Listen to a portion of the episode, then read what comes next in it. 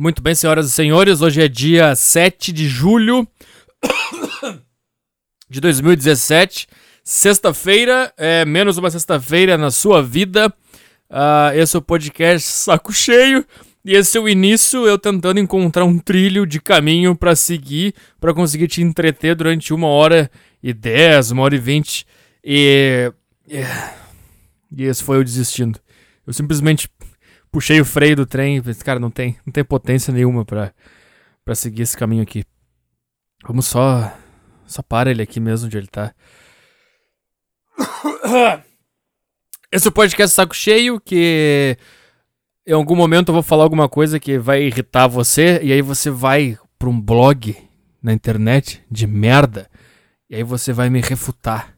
Você vai dizer exatamente por que, que eu tô errado. Parabéns, cara. Cara, toda a minha base de informação. Isso que é bom, isso que é bom porque tá no início. Se você chegou aqui agora, se você é recente, cara, a minha base inteira de conhecimento são vídeos no YouTube e artigo em blog. É isso. Eu acabei de criticar o cara que vai escrever um blog, mas é isso aí. E é pela metade também. Livro, livro é só introdução. Eu nunca li um livro inteiro, tá? Então tu vai me refutar, tu vai ganhar de mim. Parabéns. Que coisa difícil. Sabe aqueles caras que, que então, quando eles participam de blog, aí, os, aí, sei lá, não é blog, é fórum. Aí alguém põe um texto, aí outro cara vai lá e, e refuta. Só que. Só que ele faz assim, ele pega parágrafo por parágrafo. Meu Deus, cara. Ele pega tipo um parágrafo, ele põe em quote e embaixo ele refuta todo o parágrafo, assim, ele faz um texto de umas 20 linhas refutando o primeiro parágrafo. Daí ele pega o segundo parágrafo e refuta todo aquele parágrafo. Aí ele pega o terceiro parágrafo e ele refuta todo o parágrafo. Sabe esses caras, cara? Eu poderia assassinar um cara desse. Se eu tivesse num lugar e um cara me falasse, tá vendo aquele cara ali? Ele refuta textos na internet. eu não sei o que eu faria, cara. Mas eu não, eu não sentiria dó nenhum em machucar esse cara. machucar esse cara. hum.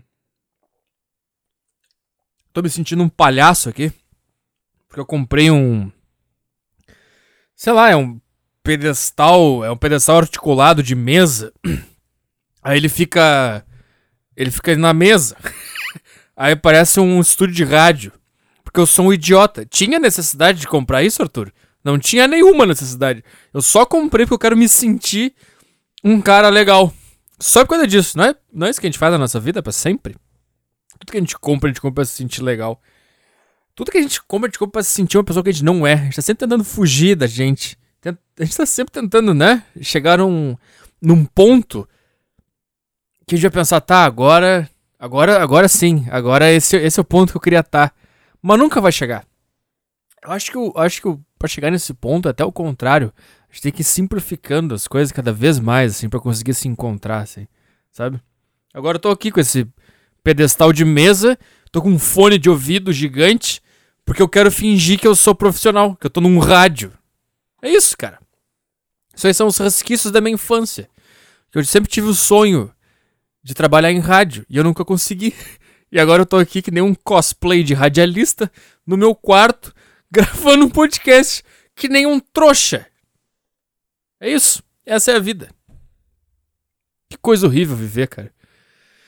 Deixa eu tomar meu Monster aqui. Tô tomando Monster Energy Ultra. Que ele é o. Sei lá. Na real, o Caio Botura disse que dá pra tomar esse aqui. Eu comecei a tomar só porque ele me falou. Sei lá por quê. Que é essa outra coisa que a gente faz, cara. O cara fala um negócio, a gente vai lá e faz só porque o cara falou. A gente não tá nem aí pra nada. A gente só. A gente só... Nosso cérebro são apenas meros impulsos. É a segunda vez que eu falo são, eu não sei se tinha que falar são ou é. O nosso cérebro são. O nosso cérebro são. Não, o nosso cérebro é. Só que daí tu chega dos impulsos e aí teu cérebro se confunde. Ele acha, cara, tá falando agora um negócio que tá no plural, então são são. Viu? Então são. Então é, são. Viu? De novo. Cara, eu odeio cérebro, cara. Se eu pudesse escolher, eu não teria cérebro. É sempre esse troço enchendo o saco. Sempre dizendo, não, não tá legal, para. Para de falar, tu falou merda agora, essa frase está errada, essa sentença está completamente errada, isso que tu falou. Tu tava 5 minutos e 10 gra... Não, 5 minutos, porque eu, eu corto os 10, viu? Viu?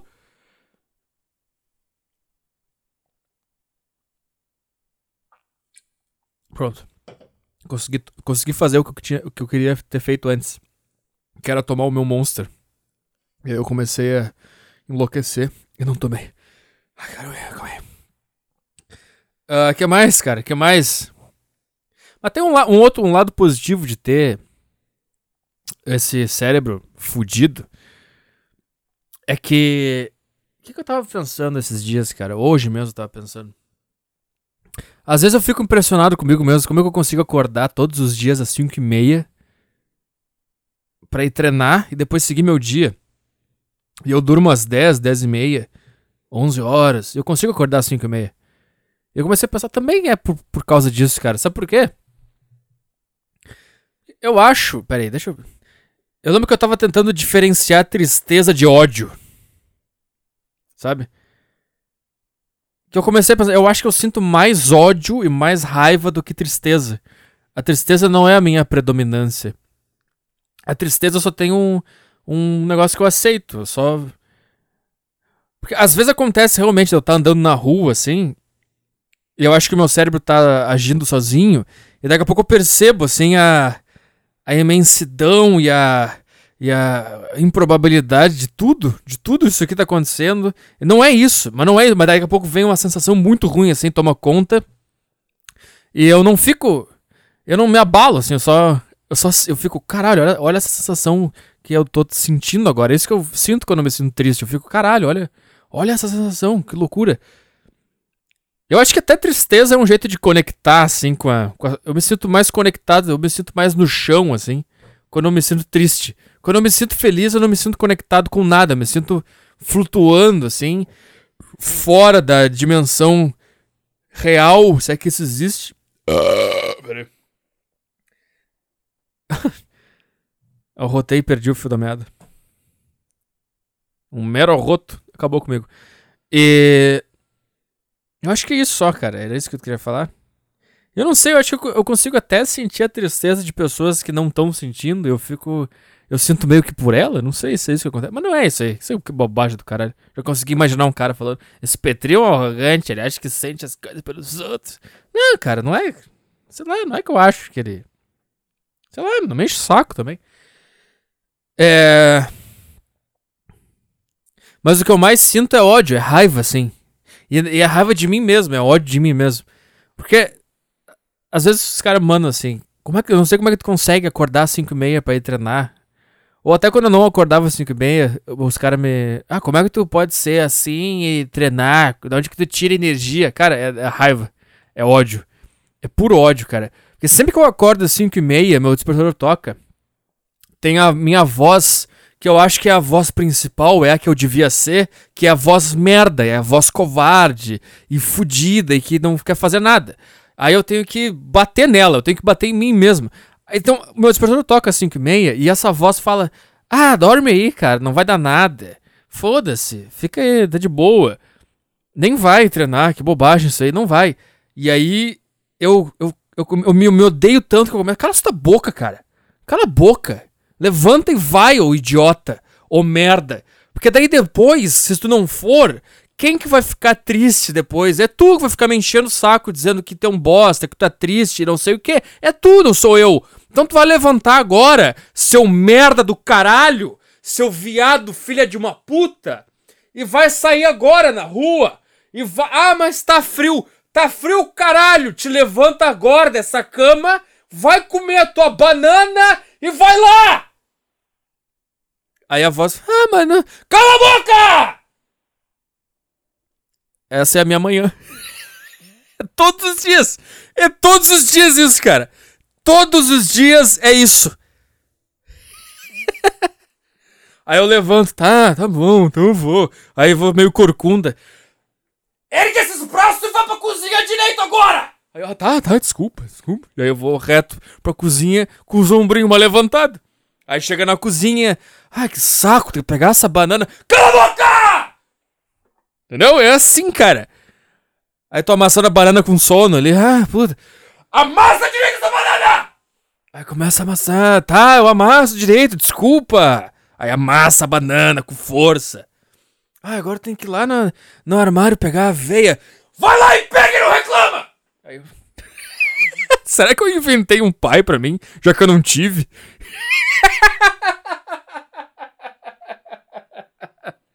Será que foi isso que aconteceu? Ou eu devia ter ido pro exército? Eu não sei, isso é praticamente um exército. E não pensa que é, que é fácil, cara. cara. Tu acha que o quê? Que eu saio feliz saltitando pra academia? Não, cara. É isso. É todos os dias isso, cara. Enquanto eu tô caminhando, eu fico, ai, tá frio, devia estar tá na cama em casa. E cala, cala tua boca, cara. Cala essa tua boca. Eu não vou mentir que às vezes eu me dou soco na cara na rua. Eu não vou mentir, cara, isso é verdade. Por que, eu, por que eu avisei que eu não vou mentir? Só fala a frase.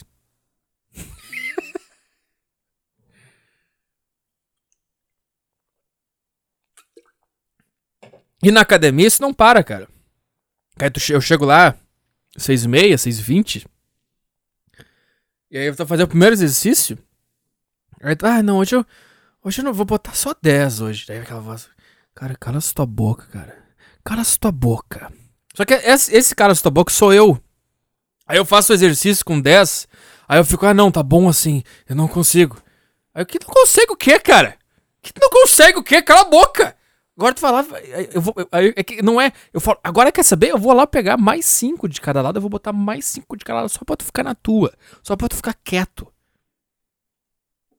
Essa é a minha vida, cara. E é por isso que eu consigo fazer as coisas. É medo, é medo de sofrer, eu acho. Não é nem, não é nem medo, é, é mais, é mais uma, é, é mais uma vontade de arrebentar alguma coisa, assim. E a, e a única coisa que eu tenho que eu posso arrebentar é, é essa voz enchendo a porra do saco o dia inteiro. Eu, eu, eu acho que a,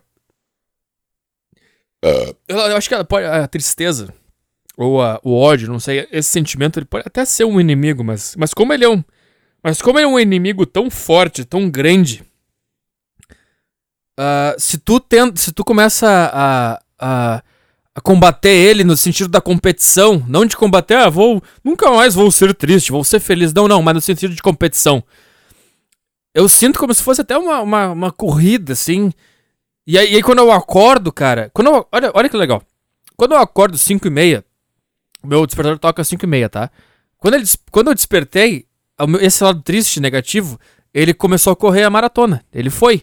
E eu não posso deixar ele chegar na, na linha de, de, de final lá, porque se ele ganhar, cara, vai ser muito ruim. Vai ser. Eu vou me sentir. Eu vou, eu vou, eu vou me sentir de um jeito que eu não quero me sentir. Que é um jeito que não é legal, porque é muito agoniante. Eu nem sei porquê, mas dá vontade de chorar, dá vontade de não fazer nada, dá vontade de dormir para sempre, dá vontade de parar tudo. Então quando meu despertador toca, às 5 e meia, ele está correndo, ele vai. E aí, às vezes, até acontece de eu, de eu ficar 5 minutos deitado, assim. E até pegar no sono de novo. E aí eu acordo, assim, 5h35, e eu vejo o, o, essa, essa persona, sei lá, lá na frente já na, na, na, maratona. Cada dia é uma maratona, entendeu? Que eu tenho que disputar com essa merda, dessa tristeza, ou dessa voz, ou dessa raiva, não sei o que, que é. E aí. E aí eu, eu, eu, levanto e eu tenho que começar a correr atrás dela. E, e, e cada hora que ela vem diz: Ah, diminui o peso. Ah, não vai hoje. Ah, não faz isso aí que não vai dar certo. Ah, não, isso aí não. Nem tenta essa piada nova no show. Ah, não vai lá abrir o show do Maurício Meirelles Chapecó, que bobagem. Não vai. Ah, não vai lá abrir pro Maia Conquista. Não, não vai. Cada hora que ela faz isso, é uma distância que ela vai tirando de mim nessa corrida, entendeu? E a, e a minha motivação pra ganhar dela ou pra me igualar a ela não é de. Eu, nunca, eu não quero que ela exista, eu não quero nunca mais sentir isso na minha vida. Não, não é isso. A minha vontade é, é, é, é raiva dela, é vontade de, de, de pegar esse, troço e encher de soco na cara. E, tá vendo, seu merda? Tá vendo? Eu, eu tô fazendo o negócio aqui. Tá entendendo o negócio? Eu não, eu, não, eu não sei, é mais senso de competição mesmo, não é? Eu não consigo definir o que, que seria a competição, porque eu não posso. eu não posso ganhar dela de uma forma que ela vai ser eliminada da competição e ela não vai mais participar da maratona, porque se isso acontecer, eu perdi, eu perco também a minha motivação, entendeu, cara? É tipo rivalidade de futebol, cara, quando falam assim, ah, o Grêmio e o Inter, eles são grandes porque por causa porque um depende do outro, a mesma coisa acontece em São Paulo com as rivalidades e tal. Quando tu tem um rival assim à altura que te amedronta, que amedronta, ame Amedronta? Amedronta? É? Meu Deus. Eu não leio, tô falando, cara. Vai refutar a minha teoria da, da tristeza? Depois de ver eu falar essa palavra errada? Hein, o idiota? Sabe por que eu tô falando isso, cara? Porque me mandaram um link de um fórum metendo a real. Aí colocaram um texto do meu blog lá. Aí teve um cara. Ele pegou o texto inteiro e foi. Claro que isso foi um negócio pessoal e egocêntrico. Por isso que eu falei mal dessas pessoas que refutam texto. Por quê? Porque alguém refutou um texto meu. Só por isso. Porque se fosse qualquer outra coisa, ia ficar, tá bom. Não, talvez eu ia ficar, puta, cara, chato pra caralho. Porque se tu, se tu vê um bagulho, um bagulho, um negócio na internet, aí tu vai lá e escreve uma linha assim, porque tu não conseguiu controlar o teu impulso de ser certo, de ser um gênio, de refutar as coisas. Eu até entendo, sabe? Porque foi meio que. Ah, uh, escreveu. Agora, o cara é que ele, que ele refuta, ele. Primeiro ele tem que fazer os códigos lá do fórum, lá pra criar aquela caixa que fica um quote, sabe? Cara, nessa de copiar o código, de clicar o quote e tal, eu já ia me tocar. Mas o cara não se toca, daí ele escreve um parágrafo. Aí ele faz de novo, segundo. Aí ele faz outro parágrafo. E nesse, nesse tempo todo, nunca bateu na cabeça dele assim, cara, o que, que, eu tô fazendo? Nunca. O cara que escreve uma linha refutando o negócio, eu, já, eu tenho mais simpatia por ele. Tá, mas não é isso que eu tô falando. Eu voltei pro primeiro tópico do podcast. Eu não aguento mais, cara. Eu não aguento mais.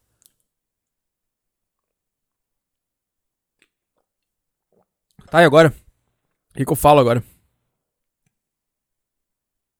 que, que eu falo agora? Por que, que eu falei isso, cara? Eu falei porque tem alguém me refutando, né? Da teoria. Ah, sim, era isso. Ah, daí sempre tem. Sempre tem um cara nesses fóruns. Que aí ele vai lá e comenta o quote comenta a refutação do cara e fala: Nossa, é sempre uns nick merda assim. O Hércules dissecou esse texto, meteu a real. Aí o cara, ah, um abraço com o frade. Puta, cara. Como é que consegue, cara? Eu não sei, cara. Eu não sei. Eu não sei. Uh... Tá, e agora? Eu não sei onde é que eu tava, cara. Mas é isso aí, cara. É a, a competição com, a, com essa bosta. Eu espero que, sei lá, espero que isso de alguma forma tenha entrado aí na sua cabeça e você consiga lidar cada vez melhor com essa com esse, com esse sentimento que todos nós temos e que vão tentar te enfiar remédio goela abaixo. Vão tentar. Rejeita. Não aceita. Rejeita, não aceita. Tá? Não, fa não faz isso, cara. Não se enfia de química, cara. Não tem como confiar numa indústria que, que depende de que as pessoas estejam tristes para viver, cara. Tu acha que o, tu acha que o CEO, o presidente dessas empresas que fazem esses remédios de depressão, tu acha que eles querem que as. Não sei. Eu não sei, cara. Tu acha que o cara deita na cama e ele pensa o quê? Ah, como eu quero que as pessoas se curem da depressão. Sabe, cara? Tá entendendo o que eu tô falando? Eu não sei, eu, eu acho, eu não, eu, eu acho, acho não, caralho, tenho certeza, cara, que que tá tudo interligado, assim. Eu acho que até, até pode ter acontecido do cara ter descoberto a cura da depressão, uma, uma pílula da bipolaridade, não sei o que, que vai ajudar. Ele pode ter descoberto isso é, por, de coração bom no início. E aí ele começou a ganhar dinheiro e começou a entrar no mercado e começou a se envolver com ações e mercado financeiro. E aí criou uma puta empresa, começou a ter que ter lucro, aí ele começou a ver que ele já ele pode comprar um apartamento, uma cobertura por causa daquele lucro, aí ele compra um carro, daí ele consegue comer uma mulher gostosa por causa de tudo aquilo ali. Ele vai se corrompendo, cara, e aí chega num ponto, cara, que eu não eu acho que a indústria de alimentação e a indústria farmacêutica e talvez os bancos junto. Eu não sei, cara. Eu acho que tá tudo interligado. E também toda essa, essa cultura de, de. Ah, se exercitar é coisa de gente burra. Ah, o cara vai lá e vai na academia porque ele é idiota.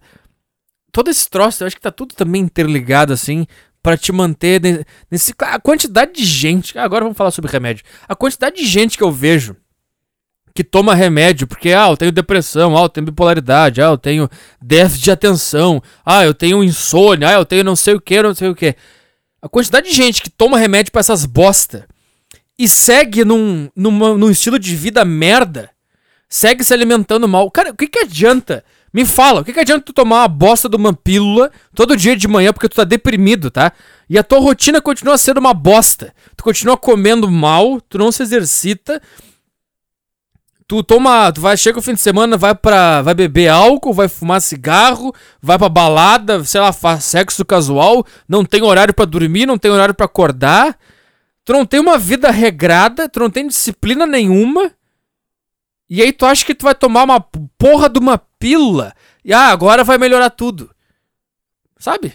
Por isso que eu digo, cara, se tu tá com algum problema mental, com falta de motivação, com depressão, com falta de concentração, com alguma coisa tá te incomodando nesse sentido, cara. Lembra que eu falei, cara, que a gente tem que começar a voltar pro método mais simples? Eu falei isso nesse podcast hoje porque. Ah, porque eu comprei um pedestal profissional. é isso que eu tô te falando, cara. Volta pro simples, cara. Quais são as coisas mais básicas, sabe, cara? O corpo humano, ele tá aí porque. Começou a ficar meio chato esse assunto agora. Mas tô te ajudando, cara. Ele tá aí porque ele. Cara, o corpo humano, ele, ele chegou onde ele chegou. Ele, ele, ele existe. Ele tem a capacidade de ficar forte. Não é por acaso, cara. O corpo humano, ele só existe para levar porrada. É, é, isso, cara. O corpo humano, ele só existe para proteger os teus órgãos, teu osso. Essas merda. Essas merdas, só achei duas. Mas tá entendendo, cara? O teu corpo é tua casca. Ele só existe para levar porrada. Só para isso que existe o teu braço, o teu peito, o teu ombro, tuas costas, tuas pernas. Eles só existem porque eles foram feitos para levar porrada, para levantar peso, para pular, para saltar, para correr. Ele só tá aí por causa disso. E quando tu não usa ele para isso, acho que tu perde um pilar importantíssimo na saúde é, mental, espiritual, seja lá o que você acredita. Tá, a primeira coisa, cara, as duas primeiras coisas básicas, alimentação certa. Não é certa de, ah, eu só posso comer isso aqui. Não, é comer comida, não come salgadinho, não come o salgado da, da cantina, é, pão de queijo, que os caras enchem de farinha e gordura, o caralho. Come comida. Pensa assim, cara, se eu tivesse na floresta, teria como comer isso aqui? Ou eu poderia produzir isso aqui Claro, com um pouquinho mais de tecnologia. Não uma puta, um troço exagerado, um pão de queijo, por exemplo. Acho que não consegue produzir, mas um pão tu consegue, um pão caseiro. Tu consegue, não consegue? Sei lá se consegue ou não consegue. Então não come pão, come outra coisa. Arroz, tu planta arroz, né? Entendeu? Animal, mata o animal come. Tá, é isso aí, cara. É isso aí. E aí, sabe o que eles fazem, cara? Eles começam a criar essas comidas merda, fast food, salgadinho. Sabe por que, que é tudo colorido? Por que, que tem o tigre? É o, tem o personagem lá no, no Fandangos lá. Por que, que tem um espantalho descendo um escorregador? Por que, que lá não é comida, cara? Que lá é pra tu ter. Eu não sei. Eu não sei. Porque se fosse só aquela bosta, aquele, aquele troço, tu não ia comer aquela merda. Tu tivesse um prato de arroz, feijão ovo e bife, e um prato daquele, uns troços amarelo que tu não sabe o que que é, sei lá, tu ia comer um arroz, feijão e bife. Não ia comer aquela merda. Aí eles botam lá o pacote vermelho com os espantalhos descendo no escorregador. O que, que tem a ver? Espanta é um espantalho ou inventei isso? Descendo no escorregador? Por que, que eu tô falando descendo no escorregador? Eu tô lembrando da capa do Offspring agora, daquele americana. Deixa eu ver aqui, cara. É. Como é que é o nome daquela. Fandangos. Como é que é o nome daquele negócio que eu tava falando há dois segundos aqui? Deixa eu ver se é mesmo um espantalho descendo no escorregador. Eu só tô completamente maluco. Por que, que eu achei que era um cara descendo escorregador? Por que, que eu falei que era um espantalho? É um cara. É só um cara. É só um boneco. Mas é isso aqui, é um boneco na fazenda, em cima de uma cerca, se equilibrando numa cerca. Faz tanto, numa, né? Faz tanto sentido quando se fosse um cara descendo no escorregador. Sabe, daí eles fazem essas puta propaganda pra essas comidas merda, que é daí pra tu falar come aquela bosta, tá? Aí tu acha que não vai dar nada. Tu acha que não tem nenhuma ligação o teu corpo, a tua saúde física com a tua saúde mental, porque enfiaram com ela abaixo também essa merda aí. Foi tudo calculado perfeito, cara. Aí tu come essas bostas e tu começa a ficar mal, começa a ficar triste, tem insônia, não consegue se concentrar, não consegue tocar nada pra frente, tem medo, é covarde, é, não tem testosterona, porque essas bostas cheias de sei lá o que que eles botam nessas merda. Aí tu começa a te fuder, aí tu começa a ficar doente. Tá? Imagina anos de alimentação errada. Anos de refrigerante, de fandangos, de hambúrguer, de, de sei lá, essas bostas que vocês comem aí. Aí tu começa a ficar triste. Aí tu começa a ter essas, essas sensações horríveis, tá? Aí tu começa, ah, então eu devo tá, eu devo ter depressão. Aí tu vai no psiquiatra.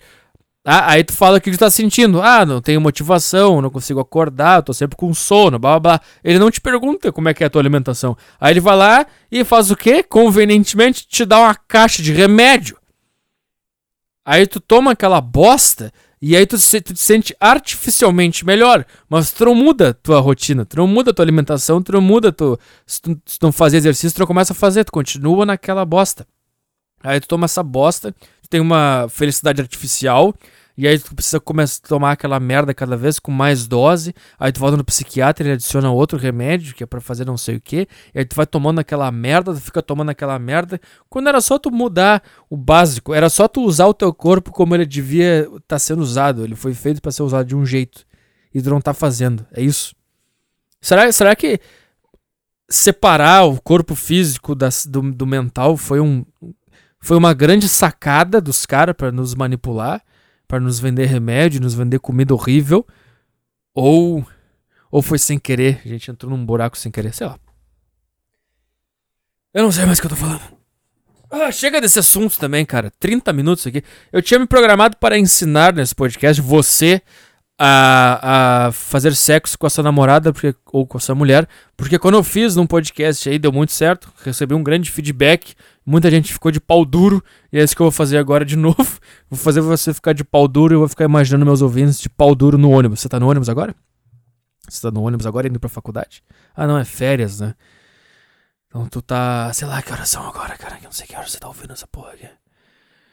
Tá na rua agora, cara? Então te prepara, cara, pra ter que botar a mochila na frente da tua cintura. Tem que ficar fingindo que não tá de pau duro. porque. E essas merdas dessas feministas têm a cara de pau de dizer que elas vivem numa sociedade que reprime o sexo feminino. Cara, o número de vezes que eu fiquei de pau duro no ônibus, indo pra faculdade, e eu me senti culpado por pela parada tá chegando e eu ter que eu ficava, pau, fica mole, fica mole, tá chegando a parada, a gente vai ter que se esfregar nas pessoas agora. Para, fica mole. Fica... E quanto mais eu falo, quanto mais eu falava, tu vai ter que se esfregar nas pessoas, ele começava, como assim, se esfregar nas pessoas? É, tu vai ter que agora levantar, e aí tu vai ter que começar a passar na, meio que na bunda das pessoas. Ele, como assim na bunda das pessoas? Daí ele começava a ficar mais duro. Para! Para, cara! Tá vendo aquela menina ali? Ela, tá, ela também tá indo pra faculdade. Ela tá indo pra mesma faculdade que tu. Ela vai descer e ela tá ali escorada com a mão naquela bosta no ônibus, ali com a bunda virada pro corredor. Tu vai passar ali, tu vai passar ali com essa merda dura. Aí ela vai achar que tu é um estuprador e vai dar um problema. Para. Aí o teu pau fala: Como assim, cara? Tá me dizendo que a gente vai descer do ônibus agora e a gente vai roçar a nossa cintura na bunda dessa menina gostosa? É isso que a gente tá fazendo agora? É, mas vai dar problema. Eu não tô nem aí pro teu problema, cara. Eu ficarei duríssimo aqui. Aí sabe o que tu faz? Aí tu pega a mochila, aí tu fica, tu põe, tu põe ela na frente da cintura. Aí fica, e aí também outra coisa que tu faz quando fica de pau duro no ônibus, tu começa a botar tua bundinha um pouco para trás, assim. O que também pode dar um problema, porque pode, tu pode, a pessoa pode achar que tu é gay e que tu tá tentando roçar a bunda na, sabe, na pessoa que tá, e aí tu começa a meio que se curvar todo, assim. Aí Aí tu não sabe mais o que faz, cara. Aí tu começa a andar todo errado. E aí tu. tu... a pessoa não vai descer naquele ponto, naquela parada. Como é que vocês falam no Brasil? Que merda, vamos escolher um dialeto só eu poder me comunicar? E aí, e aí tu. E aí essa pessoa, aí tu fica, puta, essa pessoa ela vai ficar parada aqui, ela não vai descer nessa, eu vou ter que roçar meu tico nela, que merda. Não acontece nada também. Não é como se o pau dos caras fosse uns troços enormes. Mas a gente pensa isso, cara. A gente sente isso aí. Sabe por quê? Porque o verdadeiro sexo que tem o seu sexo reprimido nessa sociedade é o homem. E sabe do que mais? Ele deve, ele deve ter o seu sexo reprimido. Isso é saudável, a gente tem que ter essas noções, a gente tem que saber que a mulher não gosta tanto quanto a gente, porque se a gente só... Ah, se fosse verdade que vocês gostam, eu não ia me preocupar se meu pau ficasse duro no meio do ônibus, eu não ia me preocupar! É justamente porque eu sei que vocês não gostam de sexo tanto quanto eu que eu fico preocupado. Porque eu sei, ah, essa pessoa não gosta de mousse de maracujá. Eu não vou. Por que eu falei isso? Eu não vou dar mousse de maracujá pra ela. Agora, se tu vem e fala, não, homens e mulheres são iguais, os dois gostam de mousse de maracujá, e o meu corpo começa a produzir mousse de maracujá, eu vou começar a jogar mousse de maracujá pra todo mundo. Aí, quem quer mousse de maracujá, entendeu? Vou começar a jogar mousse no meio do. no meio do ônibus. Tá entendendo?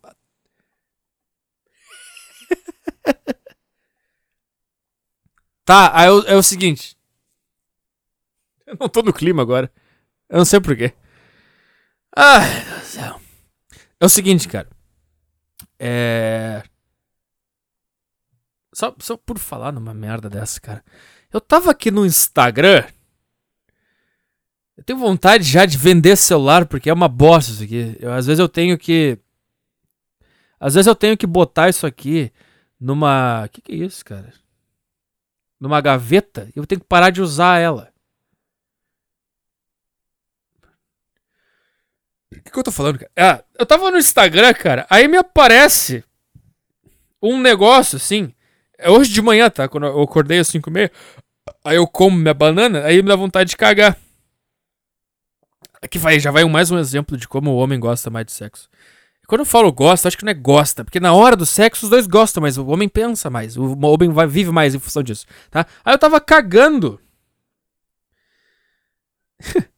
Aí eu tava ali mexendo nessa bosta desse Instagram. Não é esse daqui.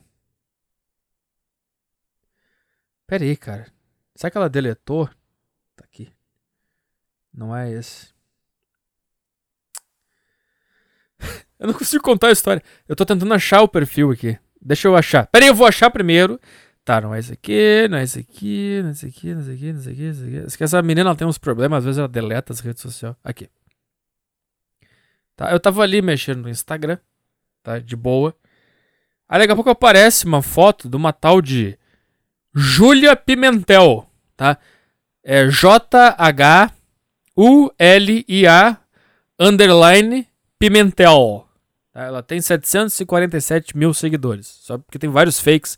Se você quiser, quiser achar lá, é esse daqui, tá? Aí eu tava lá mexendo, aí eu, opa, vamos ver essa menina aqui. Ela post... Eu segui ela, não sabia porquê. Ah, ela postou uma foto, vamos começar a ver aqui. Aí tu começa a ver, cara. E aí não dá, cara. Aí não dá. É um negócio que tu fica. Tá aí. eu não sei mais nada. Eu não sei, tô olhando aqui agora. Aí tu fica assim. Tá? Aí tem. Tu vai descendo ali o Instagram dela, tá? Eu não sei o que aconteceu, se ela tirou sorte genética, se Deus. Se Deus botou o espírito dela pra ir na academia antes dela vir pra esse mundo. Ou. Eu não sei, cara. Às vezes eu até acho que é meio que um problema tu ter isso. Porque é um negócio assim, tu tem um poder nas tuas mãos sendo essa, esse tipo de mulher, assim. Que tu, tu pode. Tu pode fazer o que tu quiser. Tu pode. Tu pode manipular qualquer ser humano do planeta se tu for assim. É impressionante o negócio, cara. É impressionante. Ai, tá? Eu tô ficando de pau duro olhando o Instagram dela. Aí foi isso que aconteceu, tá? Aí eu, eu comecei a olhar o Instagram dela, cagando ali. Puta, olha isso aqui, cara. Aí tu vai lá pra baixo, tem umas fotos dela numa cachoeira. Ela, ela, mostra a bunda de propósito. Porque ela é uma puta gostosa do caralho. Não é que ela é puta, ela é só uma puta gostosa porque é gostosa pra caralho, entendeu? É. Aí não dá, cara. Eu tô vendo aqui. Aí tem uma. Procurei o perfil dela aí. Até uma foto na cachoeira, assim, que ela tá de costas pra câmera. Que é uma. Aí eu fico mal, fico triste. Ah, aí eu tava cagando, aí eu, aí eu comecei a olhar essas fotos. E o meu pau começou a ficar duro. E o meu pau ficou duro, ele bateu no azulejo ali da, da privada. e aí eu não consegui, cara. Eu comecei a bater uma punheta sentado na privada, cagando. Foi, não sei o que aconteceu, cara. Foi um negócio sim, foi uma explosão de sentimentos. E aí eu comecei a socar uma. O que não, não faz parte da minha vida, porque eu não. Eu, você sabe, no eu não gosto, não quero. Eu me controlo, fico de 30 em 30 dias sem, mas eu não consegui, cara. Eu não consegui. Aí sabe o que eu fiz? Eu me levantei e continuei batendo punheta. E eu tive, pelo menos eu tive a decência de parar. Me bateu uma crise de, de consciência, assim. Aí eu parei, eu baixei a tampa da privada, puxei descarga pro cocô ir embora. Eu comecei a pensar, tá, cara, tu é sujo pra caralho, a sensação é horrível, tu tá batendo uma punheta depois de cagar, tu nem limpou o cu ainda, tá, cara? Mas pelo menos vamos só puxar a descarga, só pra tu não gozar em cima do teu próprio cocô. Só. O resto, cara, eu até entendo, assim, mas isso seria demais, sabe? Eu não sei se eu conseguiria conviver com essa situação pro resto da minha vida, assim. Talvez alguns meses de trauma a gente ia passar se tu fizesse isso. Então, só para agora, assim só tem um momento de limpeza, daí tu puxa a descarga e depois tu segue na tua sujeira. E eu, eu aí tudo bem, cara. Aí tu, eu, eu entendo, ela é gostosa, assim. Eu, eu nem sei qual dar dessa porra aqui, cara. Eu não sei mais nada, porque. Eu, aí, aí tu acha que tem o quê? 25? Aí eu não duvido que alguém venha e fale, ah, tem 13. Aí tu fica o quê? É? Não, não tem como ter 13. Mas você sabe. Eu não sei, cara. Aí ela posta umas fotos na piscina. É, com os. De Sabe? Sabe quando tu te apoia, tu tá na piscina, te apoia com os cotovelos na borda, e aí tu fica com os pezinhos assim, meio para cima, tua bunda fica para fora assim? Aí eu tenho uma foto dela assim, de costas, com com a bunda. Aí eu não. Não sei, cara. Sabe o que, que, que, que é genial também dessas merdas dessas mulheres do século 21? 21 que a gente tá? 22? Elas começam a se, a se fingir, elas começam a se fazer de burra, de que elas não sabem as coisas.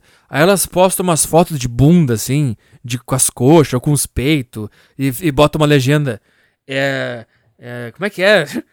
Eu sou livre para fazer o que eu quiser. Não sei, ninguém, não, ninguém acha que tu não é livre. Na verdade, tá todo mundo adorando isso que tá fazendo. Essa foto com essa bunda, tá todo mundo adorando. Eu estou me masturbando de tão bom que é. Mas sabe quando elas postam essas fotos meio sexy, assim? Elas escrevem meio que um texto meio. meio para fingir de, de santa, porque elas sabem que elas estão provocando um monte de cara, elas sabem que os caras ficam de tico duro, elas sabem que o cara vai ver aquela foto e vai querer comer ela. Mas para ela não se sentir assim, é que nem eu quando eu puxei descarga, entendeu? Elas puxam a descarga de um jeito mais manipulador e mais filha da puta, porque mulher é... todas são psicopatas. Tu tem alguns homens que são psicopatas, mas todas as mulheres são psicopatas, porque elas podem ser psicopatas, elas podem fazer essa. Olha essa merda, por exemplo, cara. Eu tava vendo um outro Instagram de uma outra mulher, daí ela postou uma foto super sensual, assim. Aí no texto ela desconstrói a sensualidade. Ela diz que isso aí é a sensual... não não sensualiza o meu corpo, porque isso é coisa ah, do, do sistema machista que objetificou meu corpo. Não, não é! Não, não é! O teu corpo, ele é, ele é, é sensualizado, ele é, ele é sexualizado porque a natureza fez assim, sua idiota. E não vem fingir que tu não sabe disso aí. Não vem por isso que eu tô dizendo que essa é uma baita de uma desculpa do caralho, porque tu inventa uma teoria da conspiração, que eu adoro teoria da conspiração, eu defendo teoria da conspiração. acabei de ficar 20 minutos falando da teoria da conspiração das comidas, tá entendendo? Mas pra tu ver como é tão genial que nem a minha cabeça que gosta de teoria da conspiração consegue, consegue encaixar. Elas inventam as teorias da conspiração mas é que tá o negócio. Elas inventam a teoria da conspiração para continuar fazendo um negócio na espreita ali, como se nada tivesse acontecendo. Elas fazem a merda ali, elas fazem, elas provocam, elas fazem as coisas ali, mostram o cu no Instagram. E elas, ah, não, mas só ficou de pau duro aí porque. Cara. Você tá realmente querendo dizer que o, meu pau fica duro porque eu fui ensinado? Porque eu fui ensinado. Tu realmente acha que. Que o quê, cara? Que uns caras se juntaram no escritório e começaram a pensar, vamos, vamos objetificar o corpo da mulher aqui. Vamos fazer o cara ficar tão maluco com essa porra que ele vai estar tá cagando na privada dele, ele vai ficar com o pau duro, o pau dele vai bater no azulejo da privada, que é o lugar onde as pessoas mijam e cagam. E o cara não vai se importar, porque o corpo da mulher ele é tão objetificado que o cara vai começar a socar uma bronha sentado na privada com um cocô boiando na, na água. É essa a tua teoria, cara? E mais, tu, tu acha que é legal, cara? Tu acha que a gente gosta? Sabe, elas falam como se, como se fosse uma vantagem pra gente ter o, o corpo delas objetificado, como se, for, ah, como se fosse uma coisa a gente, ó, oh, vamos objetificar o corpo. Não! Eu queria que não fosse! Eu queria que eu não sentisse nada, eu queria ver uma bunda, eu queria ver uma mulher, eu queria ver um cabelo comprido. É tudo no corpo de vocês é do caralho, cara. Tudo. A mão, o cabelo, a voz, a voz, tudo é, é, é impressionante. E a gente não gosta disso. A gente queria que não fosse assim. Só que vocês falam que a culpa do meu pau ficar duro enquanto eu tô cagando é porque eu. É porque os, os homens.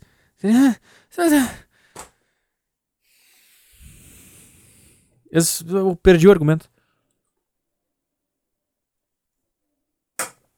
Tá? Mas por que eu tô falando isso? Eu não consegui terminar o raciocínio. Mas vê aí, cara. Júlia Pimentel. J-H-U-L-I-A underline Pimentel. Vou tentar entrar em contato com o cara pra marcar uma entrevista, cara. Eu queria saber como é que.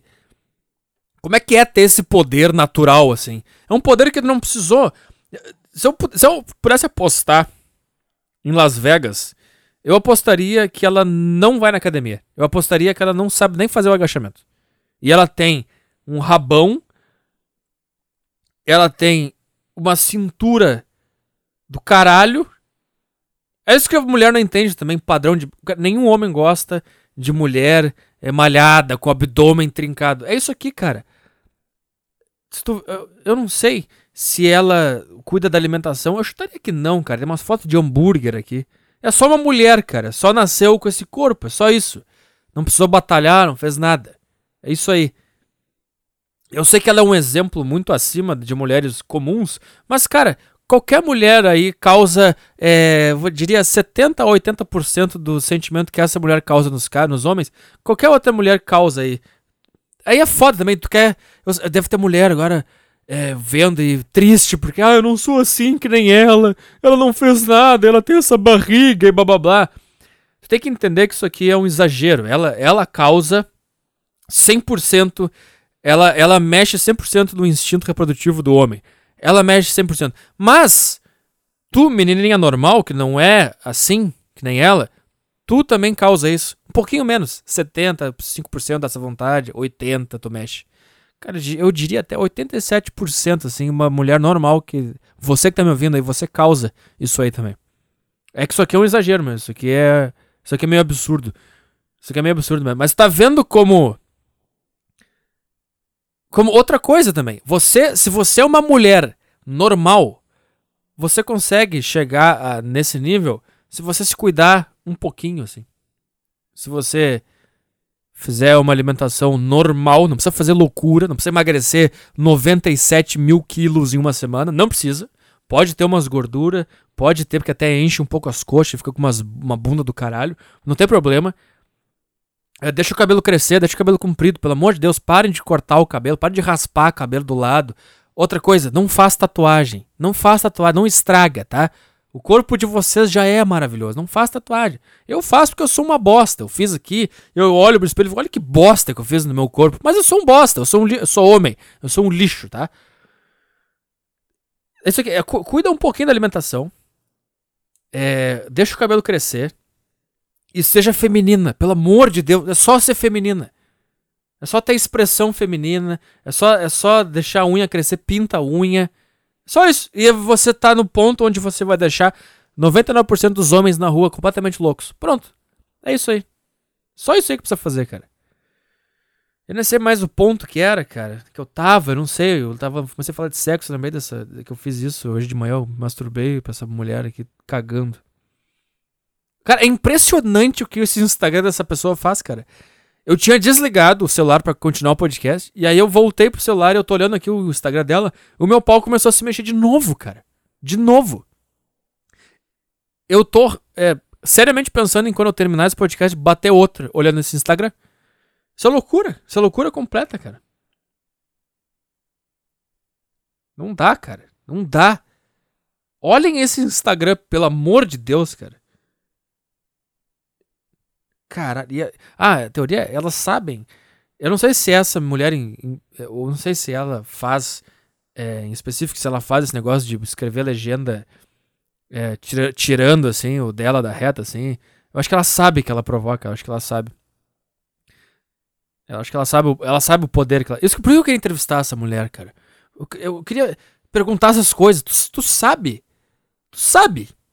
Só tu sabe que pode fazer qualquer cara fazer as maiores imbecilidades do, do mundo. Sabe que, que eu, às vezes eu fico pensando, cara, se eu fosse uma mulher assim, sabe o que eu ia fazer? Eu ia parar no meio da rua um cara qualquer, ia começar a meio que puxar um assunto meio amigável. Aí eu pegava, sei lá, um, descobrir um prédio, ia até o terraço do prédio com esse cara e ia empurrar ele lá de cima. eu não sei o que, eu, eu penso isso. Esse é um sonho recorrente que eu tenho na minha vida. Que eu faria isso se eu fosse mulher. Só pra tu ver que tu pode fazer isso. Tá vendo o poder que tu tem, cara? Tu, tu pode. Essa, essa mulher, ela tem o poder de moldar o comportamento de qualquer homem. Se ela falar assim, eu quero que tu seja alegre, eu quero que tu seja extrovertido. O cara vai começar a ser extrovertido só porque ela pediu. Se ela falar, eu quero que tu seja sério, eu acho que tu. Eu quero que tu seja é, concentrado e fechado. O cara vai começar a fazer isso. Eu quero que tu. Qualquer, qualquer coisa, cara. É isso que eu digo, cara. Aí tu pega uma pessoa dessas, assim, que tem praticamente o poder do presidente dos Estados Unidos. Tá entendendo? É um poder equivalente, assim. Não no sentido do que ela pode fazer na, de, na prática, mas o tamanho do poder que ela tem. E eu acho que isso deve causar alguma coisa na, na cabeça dela, assim. Ela deve ter algum. Alguma, alguma, lou, alguma loucura, assim. Ela deve ter alguma crise existencial, porque é muito poder para tu carregar sem ter feito nada para ter esse poder. E sendo tão nova também, eu não sei quantos anos ela tem. Cara, tu consegue imaginar a quantidade de piroca que essa mulher recebe na, nas mensagens diretas lá dos Instagram, dos Facebook, cara? Eu tive vontade de mandar. Eu tive vontade de mandar quando eu tava batendo uma pro Instagram dela. Vem a possibilidade, cara, tira uma foto da tua rola e manda pra ela, vai que ela gosta. Imagina, ela deve ter uma coleção de giromba. Agora, tu imagina um homem que não fez nada para conquistar e começa a receber foto de mulher pelada no, no, no direct ali, e foto de buceta. O cara, sabe aquele Mateus Verdelho? É assim que tu fica quando tu tem buceta de graça. E é por isso que mulheres são mais burras e mais incapazes do que os homens. Porque elas têm piroca de graça. Elas não precisam fazer nada para ter piroca. Já viu aquele Mateus Verdelho falando? O cara não consegue completar uma frase. Exato, porque ele não precisa completar uma frase. Porque ele deve receber foto de teta, foto de cu, foto de bunda, foto de buceta deve receber proposta de menagem, deve receber WhatsApp de mulher bonita e gostosa querendo dar para ele sexta, sábado, domingo, seguro. O cara vai via viaja para não sei aonde para trabalhar, tem lá no mínimo 20. No mínimo 20 o caralho. No mínimo 100 em cada cidade que ele vai, estariam dispostos a dar para ele. O cara, o cara, sabe, aí as pessoas falam: "Ah, esse cara é, sabe o que eu tô falando? Matheus Verdelho, procura ele aí. Ah, esse cara é chapado. Não é chapado, esse cara tem uma overdose de buceta. Por isso que ele não consegue completar uma uma frase. Porque se eu chego numa mulher e não consigo completar uma frase, acabou. Eu, eu sou obrigado a completar uma frase. Eu sou obrigado a estar antenado no mundo, a ser inteligente, a falar, a desenvolver uma conversa e mostrar que eu sou um cara que, que vale a pena. Esse cara não precisa. Mas esse cara é um, é um numa manada de homens. Agora, mulher. Mulher Todas têm esse, esse, poder. E é por isso que elas são burras. É por isso que elas não inventam nada. É por isso que elas não são comediantes. É por isso que elas não são artistas. É por isso que o futebol feminino é uma merda. É por isso que. É, é por isso. Agora, o que, que é melhor? Aí eu não sei. É melhor tu, tu nascer com esse poder e tu só ter as pessoas fazendo coisa para ti. E aí tu tá automaticamente mais segura, menos exposta ou é melhor tu nascer na completa merda e ter que lutar para ter as coisas? Acho que tem, sabe, tem duas, tem dois lados nas duas. Numa tu tá mais confortável, entretanto tu não vai, tu nunca vai fazer nada muito grande assim, tu vai chegar, talvez tu vai chegar, vai fazer uma coisa grande, tu se esforçar bastante, talvez tu consiga chegar perto ali, mas tu nunca vai ser um puta ícone. Mas o outro e o outro lado do homem é tu tem a possibilidade de ser um ícone, tu tem a possibilidade de ser presidente dos Estados Unidos, tu tem possibilidade de trabalhar com política, tu tem, tu tem possibilidade de ser alguma coisa realmente grande nesse mundo. Entretanto, a maior probabilidade é que tu vai ser um bosta completo. Entendeu? Cada mundo tem, tem os seus negócios. Cara, eu não tinha programado para falar tanto dessa mulher aí, mas mas é que são coisas que te faz pensar. Sabe? Tô com sede. Não tenho água aqui. É. Tá, eu tenho só aqui, eu vou só te ensinar uma tática aqui, uma técnica. Uma técnica muito boa sobre como comer a sua namorada, sua ficante ou sua mulher, tá? Eu vou fazer que nem eu escuto uma propaganda no rádio. Seu relacionamento está para baixo? Hoje é quarta-feira, é dia do futebol. Mas não dá para ficar parado não, hein? Compre agora o Ativa pra você dar um up na sua vida amorosa. É o caralho. Tá? Mas é o seguinte, cara. Você está com um problema no seu relacionamento, você está sendo desrespeitado pela sua mulher, provavelmente é porque você merece. tá? Porque a mulher é o grande filtro da humanidade.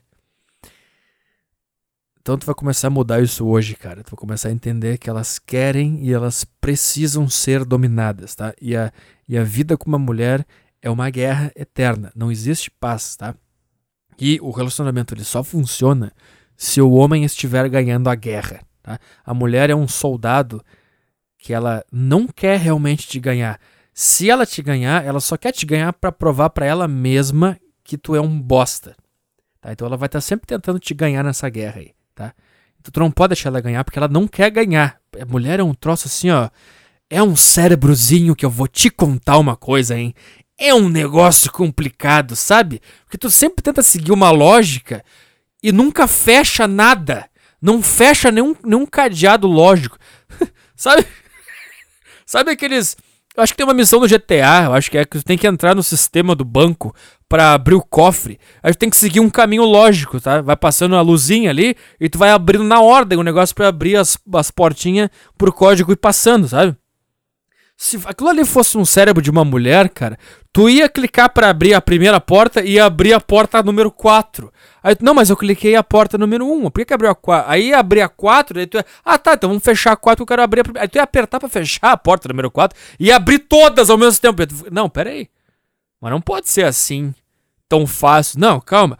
Vamos de novo. Aí tu reseta o sistema, tá tudo fechado. Tá, vamos lá. Vamos abrir a porta número 1. Aperta onde? Aperta no 1. Aí tu aperta o número 1, abre três ao mesmo tempo. Não. Não, não pode ser assim. O que, que eu faço? E aí tu. Isso é a mulher, tá? Então. que saudade que eu tava de falar de mulher, cara. Caralho, eu preciso voltar pra 2013. Hoje foi um pouquinho. Hoje foi um pouquinho mais próximo, né, cara? É isso que eu tava falando antes, cara. Eu não posso ter aqui um, um braço articulado e fone e achar que eu tô numa rádio, porque daí fica uma merda. Tem que voltar para aquela bosta que era tá? Essa aqui vai ser a minha última aquisição, vai ser esse braço articulado, esse lixo aqui. E o notebook, porque esse, o, outro, o outro até morreu, nem liga mais. Agora deu.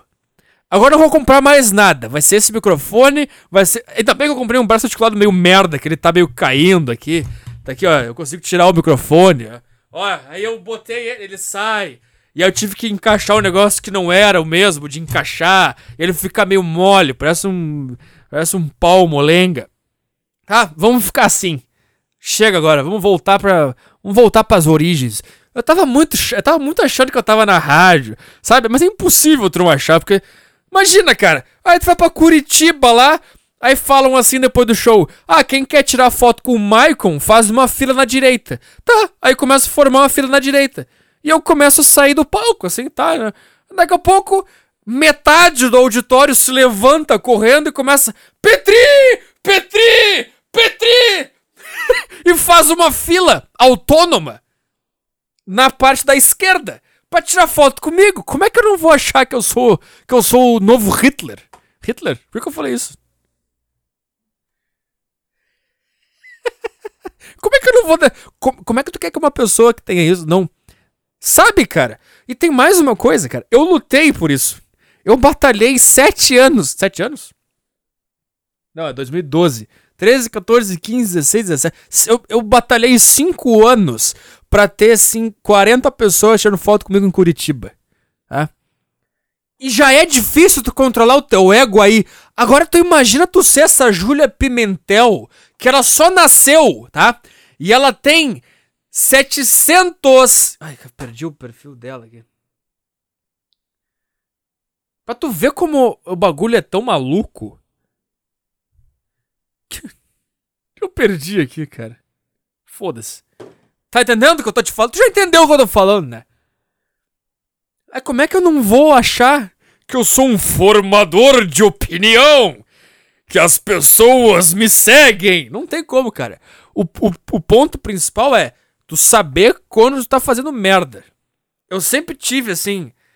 Tem horas que tu não tem como tu brigar com o teu ego, sabe? Ele começa ele, o foda é que ele começa a ter provas. Imagina, tu faz um show em Porto Alegre, vai, vai 30, 35 pessoas, bar lota, fica, fica cheio de cara em pé porque não tem mais lugar. O dono do bar vem falar contigo e pede pra tu vir lá de novo porque não sei o que. Aí tu abre o show do Maurício Meirelles, e aí ele, ele te adiciona no WhatsApp, ele te dá o telefone dele, aí vocês começam a trocar ideia. Daqui a pouco o cara te manda mensagem. Isso aconteceu comigo. Ele mandou uma mensagem para mim me agradecendo porque eu falei uns negócios para ele. E daí ele, ele, ele mudou uma coisa nos textos dele. Ele começou a falar sobre depressão também. E deu certo. Ele mandou uma mensagem para mim me agradecendo. E daqui a pouco. Daqui a pouco aí daqui a pouco tu abre um show em Curitiba. Daqui a pouco tu vai abrir um Chapecó domingo. Como é que tu quer, cara? Que eu não. Sabe, cara? Como é que tu quer que eu, que eu não seja. Que eu me mantenha humilde nessa situação? Hein? Não tem como, cara. O ponto é que eu, eu tô sempre eu tô sempre tentando achar onde que o meu ego tá se manifestando, assim. E nem sempre eu sei onde é. Às vezes eu acho, não, não, eu tô, eu tô sendo eu mesmo aqui, eu tô sendo autêntico aqui. E daí, daí passa, sei lá, três semanas e tu. E tu, ah, não, eu não tava sendo, na verdade. E aí tu vai indo assim nessa aí, cara. Tu vai nessa caminhada aí, na areia movediça, assim. Às vezes tu vai começar a se afundar, e aí tu vai começar isso. Será que eu tô me afundando de verdade? Será que fica uma impressão? O que, que eu tô fazendo? Será que eu tenho que me afundar agora para levantar depois? E aí começa a se afundar cada vez mais. Aí tu, aí tu, tá, vou parar de me mexer então. Tu para de te mexer pra se encontrar de novo, encontrar o caminho para sair daquela areia movediça. É uma merda, cara. É uma merda, cara. Não é fácil. Eu não consegui ainda contar a merda da técnica, tá? Uma hora de podcast, tu não contou ainda, Arthur. Será que tu consegue agora introduzir um assunto, desenvolvê-lo e terminá-lo ou é pedir muito? Ou é muito complicado para essa cabecinha? Ah, porque tem déficit de atenção. Ah, olha como eu sou um pequeno gênio aqui, eu tenho vários problemas. Ah, olha aqui. Ah, te cagar, cara. Fala o teu negócio e para com essas merda. Para de querer ser esse cara que tu não é, seu merda. Tá. Vamos tentar de novo. Como é que eu introduzo esse assunto? Tá? Eu não sei como é que eu vim parar aqui. Tô me mijando, tô me cagando, tô me peidando. Eu peidei umas 10 vezes durante esse podcast e engoli o cheiro todo, essa bosta. Troço horrível pra caralho. É o seguinte, cara a, a, a, a base principal de todos os meus ensinamentos sexuais para você, homem. Eu ainda vou falar uns de mulher, só que eu não sei, porque eu nunca dei para ninguém. E eu não sou mulher. Eu também posso fazer isso um dia, talvez. Isso seria legal, cara. Isso eu, eu ia achar legal fazer. Dicas sexuais ou tirar dúvidas, sabe? Tipo Laura Miller, só que de verdade, sem. Ah, tem um estudo científico aqui que mostrou que o orgasmo feminino acontece só com o estímulo do, do clitóris. E tantos por cento das mulheres não conseguem ter orgasmo com a penetração. Então, realmente, as coisas com a mulher, elas exigem mais paciência. Cala a boca, cara! Cala sua boca! Sabe por que cala tua boca, cara? Pra tu fazer uma mulher gozar, se tu for um homem de verdade, se tu pegar na cintura dela e ela, ela tem que sentir quase que um perigo de se esse cara quiser, ele me mata hoje. Ela tem que sentir isso. Tu não vai fazer isso. Jamais. Jamais. Não vai fazer isso aí. Não tô dizendo que é pra matar a mulher, que é pra bater a mulher. Mas ela tem que sentir o negócio. Ela tem que sentir assim, ó. Se esse cara enlouquecer, se esse cara quiser, ou, ou nem se ele quiser, mas esse cara pode. Ele pode me estrangular, ele pode me matar, ele pode fazer o que ele. Se ele mandar eu cozinhar e eu não for, eu acho melhor eu ir. Ela tem que só sentir isso aí. Não é que tu vai fazer. Tu não tem que ser esse cara pau no cu. Isso tem que estar tá meio que no ar, entendeu? Tem que estar tá no ar esse negócio. Tu tem que ser perigoso. Mas tu não pode usar o teu perigo. Entendeu? E é aí que também entra aquela coisa das porra dos caras que mata a mulher, espanca porque foi traído, aí tem a porra. Esses caras destruíram tudo, cara. Que agora tem as leis Maria da Penha, e agora um, um cara másculo, normal, que simplesmente domina a sua fêmea, já acabou, porque daí qualquer coisa que ele fizer, ela vai lá e tá, esses caras destruíram. Sabe por quê, cara? Porque esses caras eles se desconectaram da masculinidade de uma forma tão grande que uma, uma, das, uma das regras que eu acho de ser um homem é tem, tu tem que saber do teu do perigo que tu é, mas não que tu é, não, tu pode tu tem que tu tem que conhecer o tamanho do perigo que tu pode causar. Tu tem que conhecer a tua maldade, tu tem que saber o quão mal tu pode fazer no mundo. Tu tem que saber da tua capacidade de fazer o mal, entendeu? Essa é a frase. Tu tem que saber a tua capacidade de fazer o mal e tu tem que ver o mal em todas as possibilidades, entendeu? Sempre que eu vejo alguma coisa, eu penso, eu penso em matar ou eu penso em quebrar as pernas. Sei lá, cara. Eu vi, eu vi um cara numa cadeira de roda esses dias e eu pensei, cara, imagina se eu Imagina se eu pego esse cara, esse cara atrás ali sem ele ver e, e, mudo o caminho da cadeira de roda dele pro meio da rua e vejo os carros passando em cima dele causa um acidente. Eu posso fazer isso? Eu tenho condições? Tenho. Mas eu vou fazer? Não. Entendeu? Tu tem que conhecer o mal que tu pode fazer. E a mulher, ela gosta quando ela sabe que ela tá com um cara que tem a capacidade de fazer um grande estrago. Só que todo esse estrago que seria um negócio meio burro, só uma ignorância, seria uma briga doméstica, um negócio. Como tu, como homem, tem uma, uma visão mais profunda, espiritualizada do homem e mais filosófica, tu sabe das coisas, tu vai transformar toda essa merda em tesão, em dominância sexual. Entendeu? É isso que tu vai fazer com essa merda. Tu vai transformar essa coisa idiota pra caralho em prazer. Tá? Eu não sei, cara eu comecei a ficar com um pouco de medo do que eu tava falando aqui. Eu comecei a, a meio que. meio que. Não, mas não é bem assim, tá? É... Mas é isso aí, cara. Eu acho que. Eu acho que o tesão da mulher pelo homem tá diretamente ligado também, não só ao poder, à beleza dele, mas ao, ao, ao, ao sentimento que ele causa de, de perigo. Porque eu acho que quando tu tá do lado de uma pessoa perigosa também, tu te sente seguro também, porque tu sabe que se tu tá do lado daquela pessoa, Entendeu? Mas. Bom, mas não. Ai, cara, eu não consigo, cara. Por que, que eu não consigo terminar essa merda desse assunto, cara? tá, então é o seguinte, cara. Tá, aí vem as Laura Miller. Ah, tá, lembrei. Ah, porque a mulher não consegue. É porque homens não são homens mais. Então não tem essa de, ah, a mulher só consegue gozar com o clitóris. É o caralho, cara. Se, se tu tiver na tua plenitude masculina e ela tiver na plenitude feminina dela, tu pode só ficar olhando para ela que vocês dois vão ter um orgasmo. Só que, sabe, eu acho que esse encontro, essa polarização, assim, do, do feminino extremo Aí eu não, eu não sei, é com vocês, mulheres. Vocês têm que descobrir o que é feminilidade. Vocês têm que descobrir qual é o mundo de vocês. Eu sei qual é o meu. Eu sei o que eu tenho que fazer. Eu sei o que é ser homem. Eu, e eu vou em busca disso. Eu leio meus livros aqui sobre isso aí. Eu vejo os documentários, eu leio os artigos, eu vou atrás disso. Vocês façam o papel de vocês, pelo amor de Deus. E sempre desconfia, tá? Quando tu estiver procurando coisa de feminilidade, como ser uma mulher e tal. Se tiver muita comparação com um homem e tu começar a perceber que tá. que elas estão falando uns negócios que tu acha que é meio característico de homem, já foge disso aí. Tenta achar um negócio de verdade. Aí tu tem esse encontro, cara, e esse encontro que causa o, o negócio. Eu acho que as pessoas não têm mais orgasmo, ejaculação precoce, o caralho, porque porque tu não tem mais esse contato com, com o interior. Tem só essas porra, ah, é sexo casual, faz sexo ali, come uma vagabunda, dá pra um cara que eu conheci na balada, dá pro cara que é amigo do amigo. Tu nunca tem um, um negócio foda pra caralho. Então, nesse contexto, tá? Nesse contexto todo, vai ver o seguinte, cara. Vocês vão estar tá se beijando, vai chupar, vai chupar ela, ela vai te chupar e tal. Aí tu vai é sempre tu que decide, tá? É sempre tu que decide a hora que vai começar a transar, a hora que ela vai chupar teu pau, a hora que tu vai chupar a buceta dela, a hora que vai começar a transar, a hora que vai tirar a roupa. É tu que vai decidindo, tá? eu não consigo terminar o assunto, cara. Uma hora e cinco, eu comecei isso aqui com 30 minutos. Aí faz o seguinte, cara. Aí tu vai botar ela na cama Tá? Aquela posição papai e mamãe, que ela fica virada para cima e tu fica em cima dela, tá?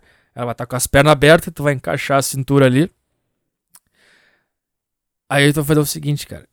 Essa aí é boa. Às vezes tu pode botar a mão no pescoço, às vezes tu pode segurar o rosto, às vezes tu pode segurar os braços dela lá pra cima, às vezes tu pode pegar na coxa. Pegar, pegar na coxa da mulher é bom demais, né, cara? Puta merda. Quando tu pega assim e oh, fica segurando aquele negócio.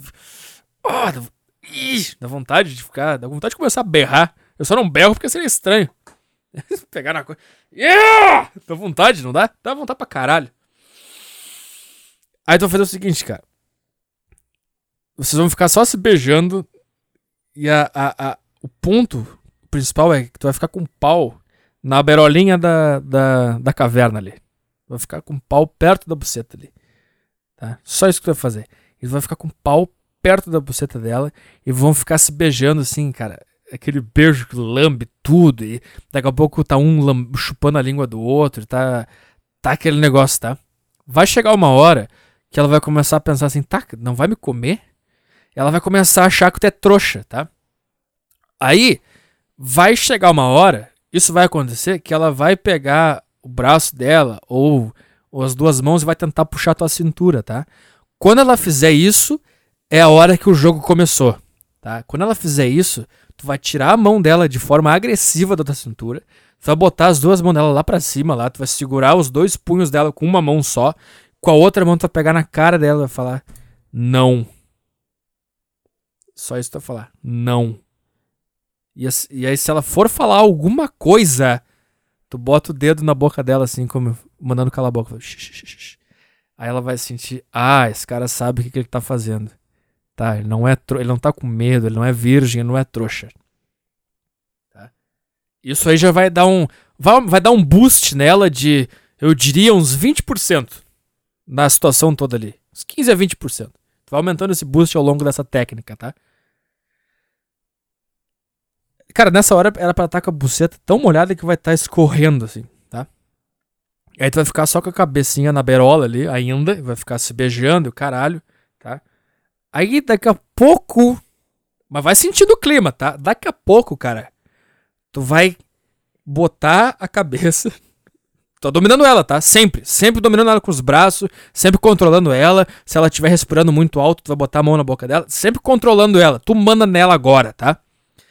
Aí tu vai começar a botar, cara, a tua rola na buceta dela. Mas da forma mais devagar possível. Vai ser pode contar um minuto na tua cabeça para completar a penetração.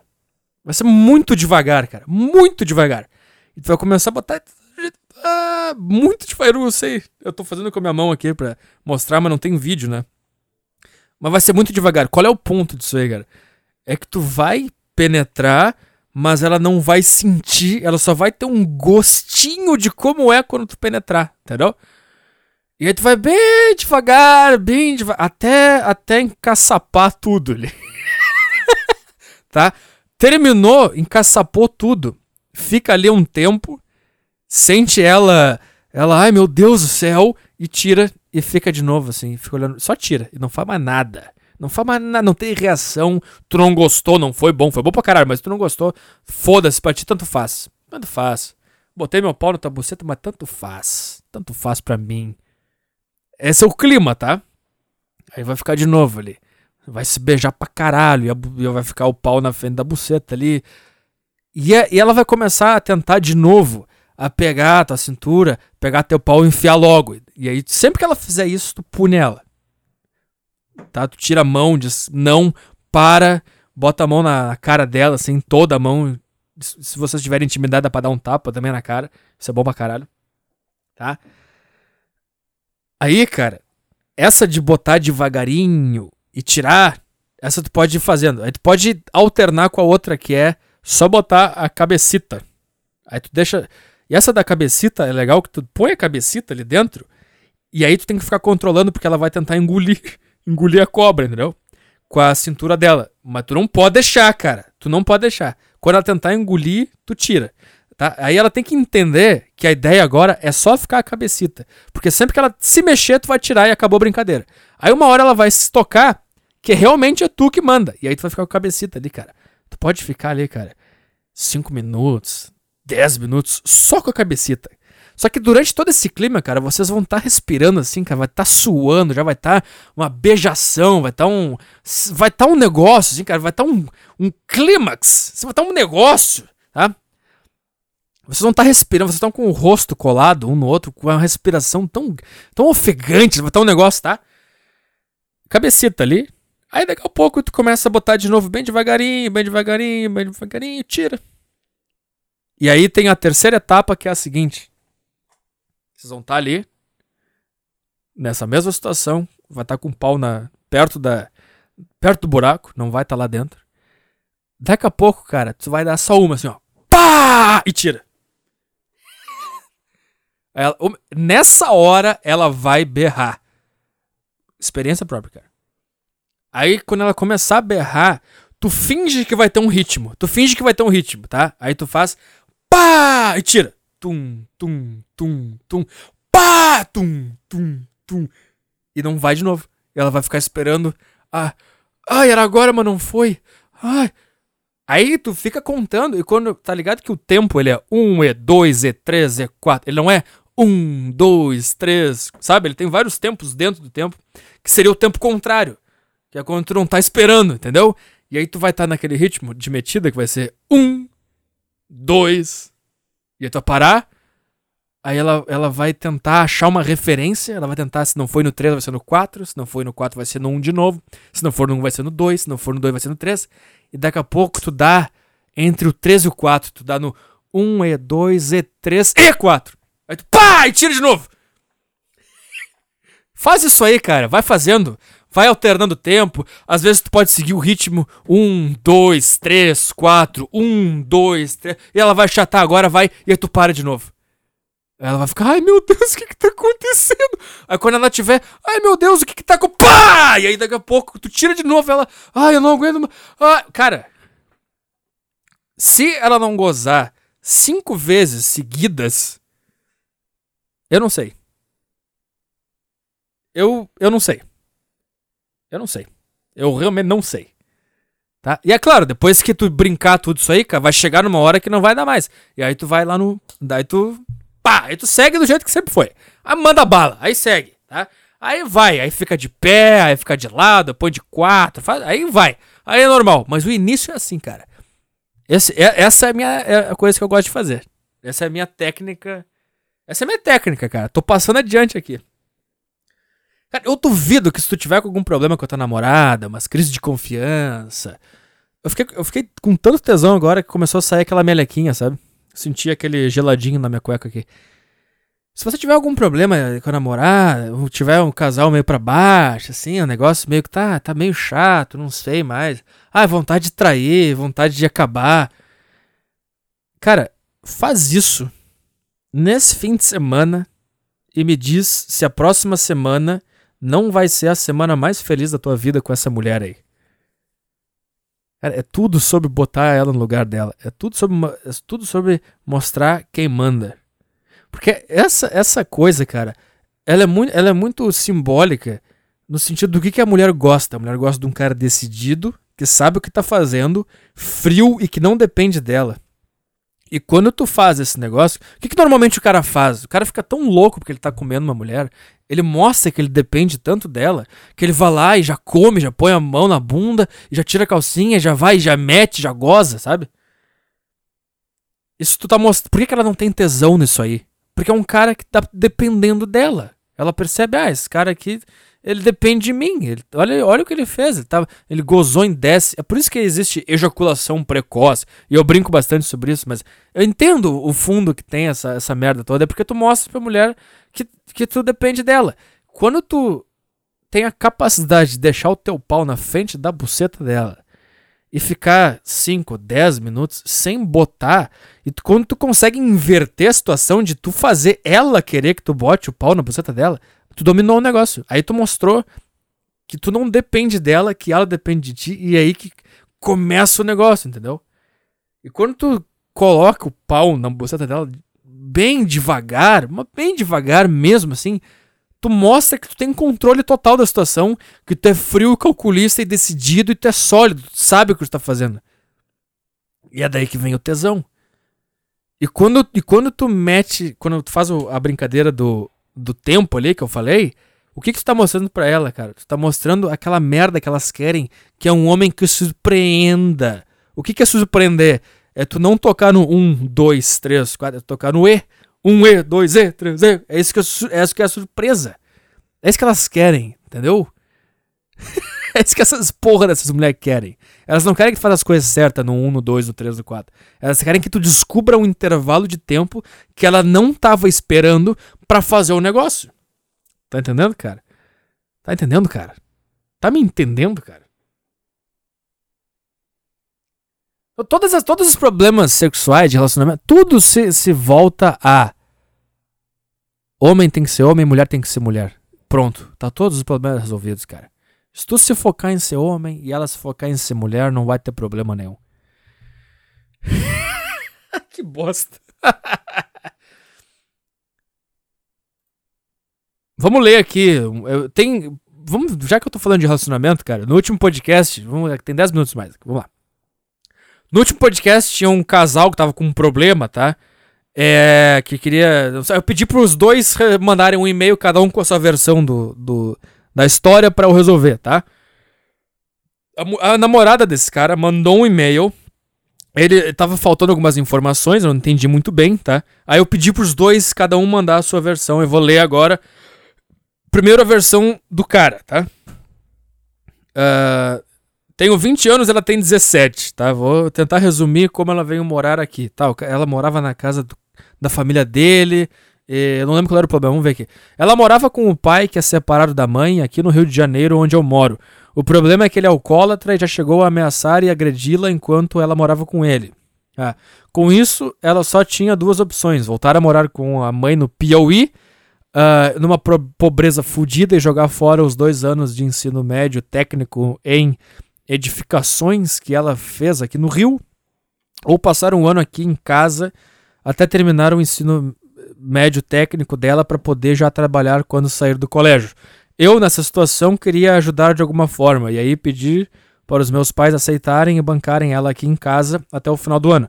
Eles deixaram com a condição de que ela teria que voltar para casa da mãe no final do ano. Nós aceitamos. A partir daí, eu me sinto estranho às vezes. Eu amo a companhia dela e nosso relacionamento é ótimo. Mas uh, sei que no final do ano ela terá que ir embora isso parte meu coração, bicho. Eu tento não pensar muito nisso e aproveitar enquanto estamos juntos. Mas volta e meia, esse sentimento me vem à mente. É como se eu estivesse num avião, sabendo que o avião vai cair, mas querendo aproveitar o máximo a viagem uh, e a vista da janela. Eu não faço a menor ideia de como vai ser o nosso futuro.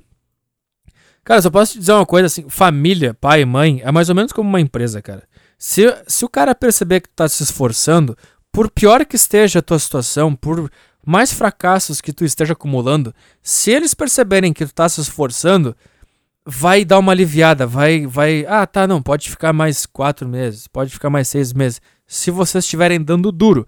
E o que eu digo, eu, o que, que eu imagino que vocês deviam fazer é começar a, se vocês realmente querem ficar junto e, e não tem como ficar longe, não vai ser impossível, vocês querem ficar junto porque querem ficar junto, é vocês dois ter que começar a ganhar dinheiro, cara.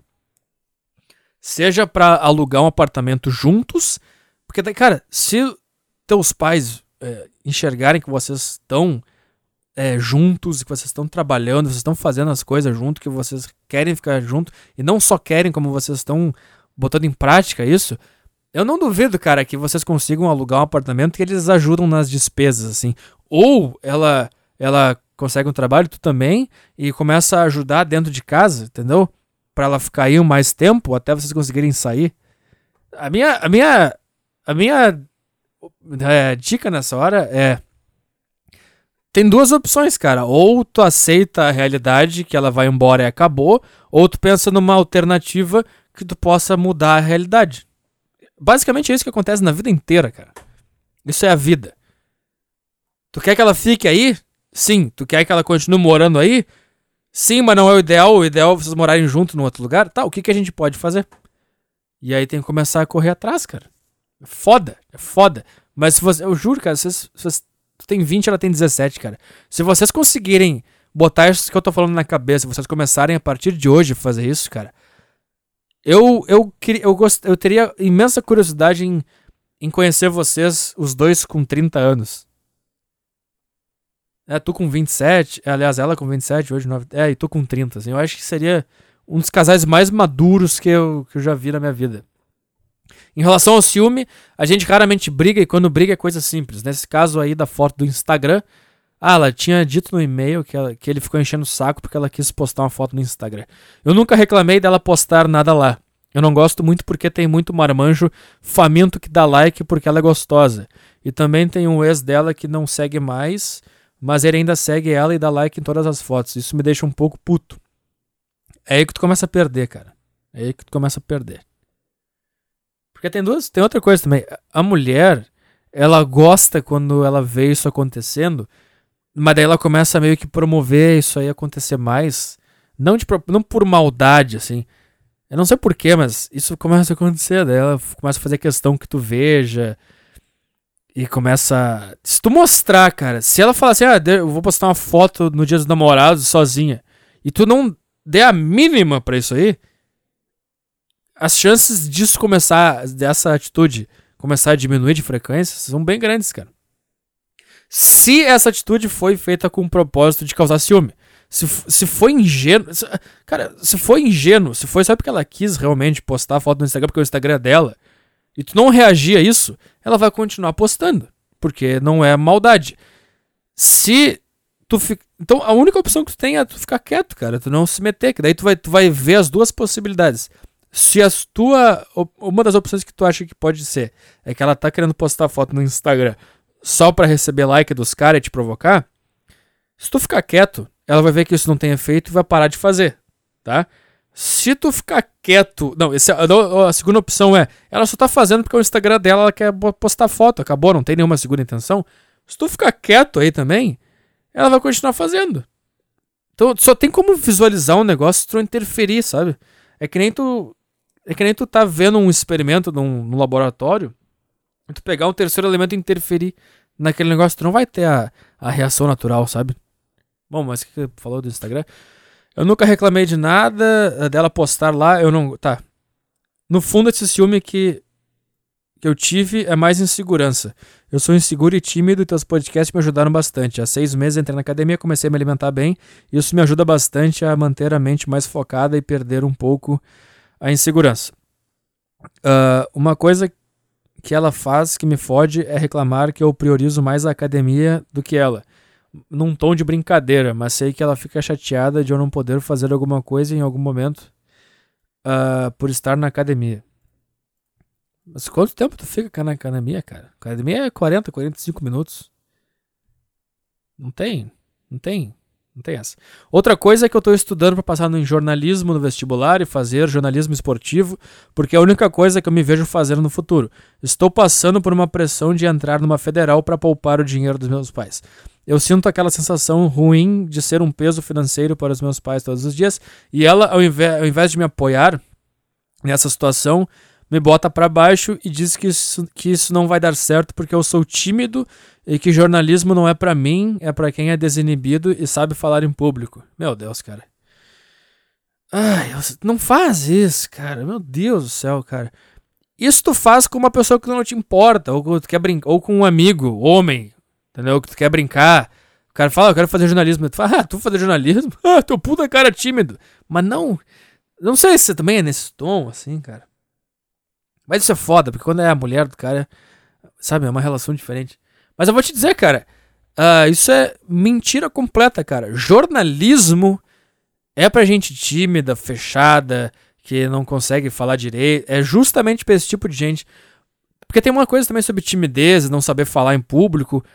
As únicas pessoas que se importam com timidez e sobre falar em público é quem quer falar em público, mas não consegue. Eu, se, eu, se, tu não, se tu não tivesse nascido para fazer jornalismo, se tu não tivesse impresso no teu DNA, tu nem ia te importar em ser tímido e não conseguir falar em público. Eu passei minha vida inteira pensando, eu não consigo falar em público, eu sou tímido, eu tremo, eu tenho fobia social, eu não consigo enfrentar grandes, grandes públicos. Mas por que, que eu tinha essa preocupação, cara? Porque eu queria fazer aquilo. É, exa tu tá exatamente no caminho certo, cara. Porque se eu não quisesse trabalhar com isso, se eu não quisesse falar em público, se eu não quisesse é, enfrentar multidões, se eu não quisesse, eu nem ia perceber que eu tenho, que eu sou tímido. Eu nem ia perceber que eu tenho dificuldade para falar em público. Eu não ia perceber. Porque não ia ser importante para mim. Ia ser, ah, só não consigo falar em público. Não ia me incomodar. E jornalismo.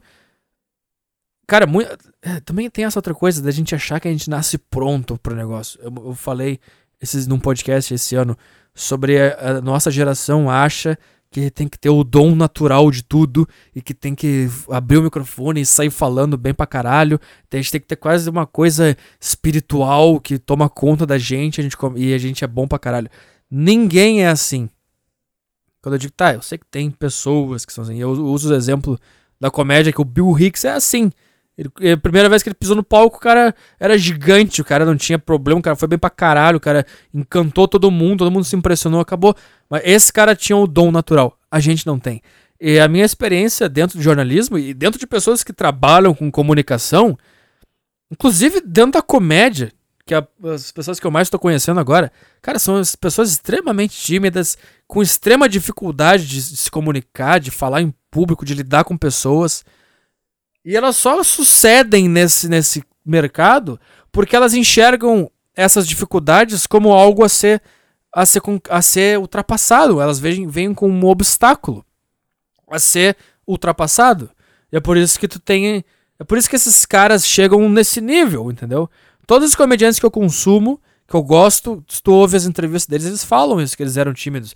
E aí tu, tu entende por que, que hoje esse cara sobe num palco e domina o palco e fala e não tem problema nenhum, e não gagueja e não tá nervoso. Porque o cara viu esse obstáculo há 20 anos e esse cara tá trabalhando em cima desse obstáculo há 20 anos. É eu falei no início do podcast de hoje, cara. O teu maior inimigo é o teu maior amigo. Não que ele é teu amigo, mas o teu maior inimigo é a coisa mais importante, cara. O teu medo é a coisa mais importante. É ele que vai te mostrar, em primeiro lugar, o que, que tu quer fazer. Porque tu não sente medo de graça. Tu sente, medo é o sentimento mais verdadeiro e sincero. Porque tu não quer sentir ele, ninguém quer sentir medo, e ele aparece. Ele, é, quando tu sente medo de alguma coisa, é ali que tu tem que ir. Vai ali que alguma coisa tem ali. Tá entendendo? Uh, então, essa, os que ela te fala, não sei se ela fala de brincadeira se ela fala sério, é bobagem da experiência que eu tive no jornalismo, todos me relataram que eles eram tímidos, que não sabiam falar no microfone, que tem problema social, tem problema para decorar texto, o caralho, cara. Todo mundo é assim e é por isso que eles estão lá hoje, porque eles identificaram esse problema e ultrapassaram ele.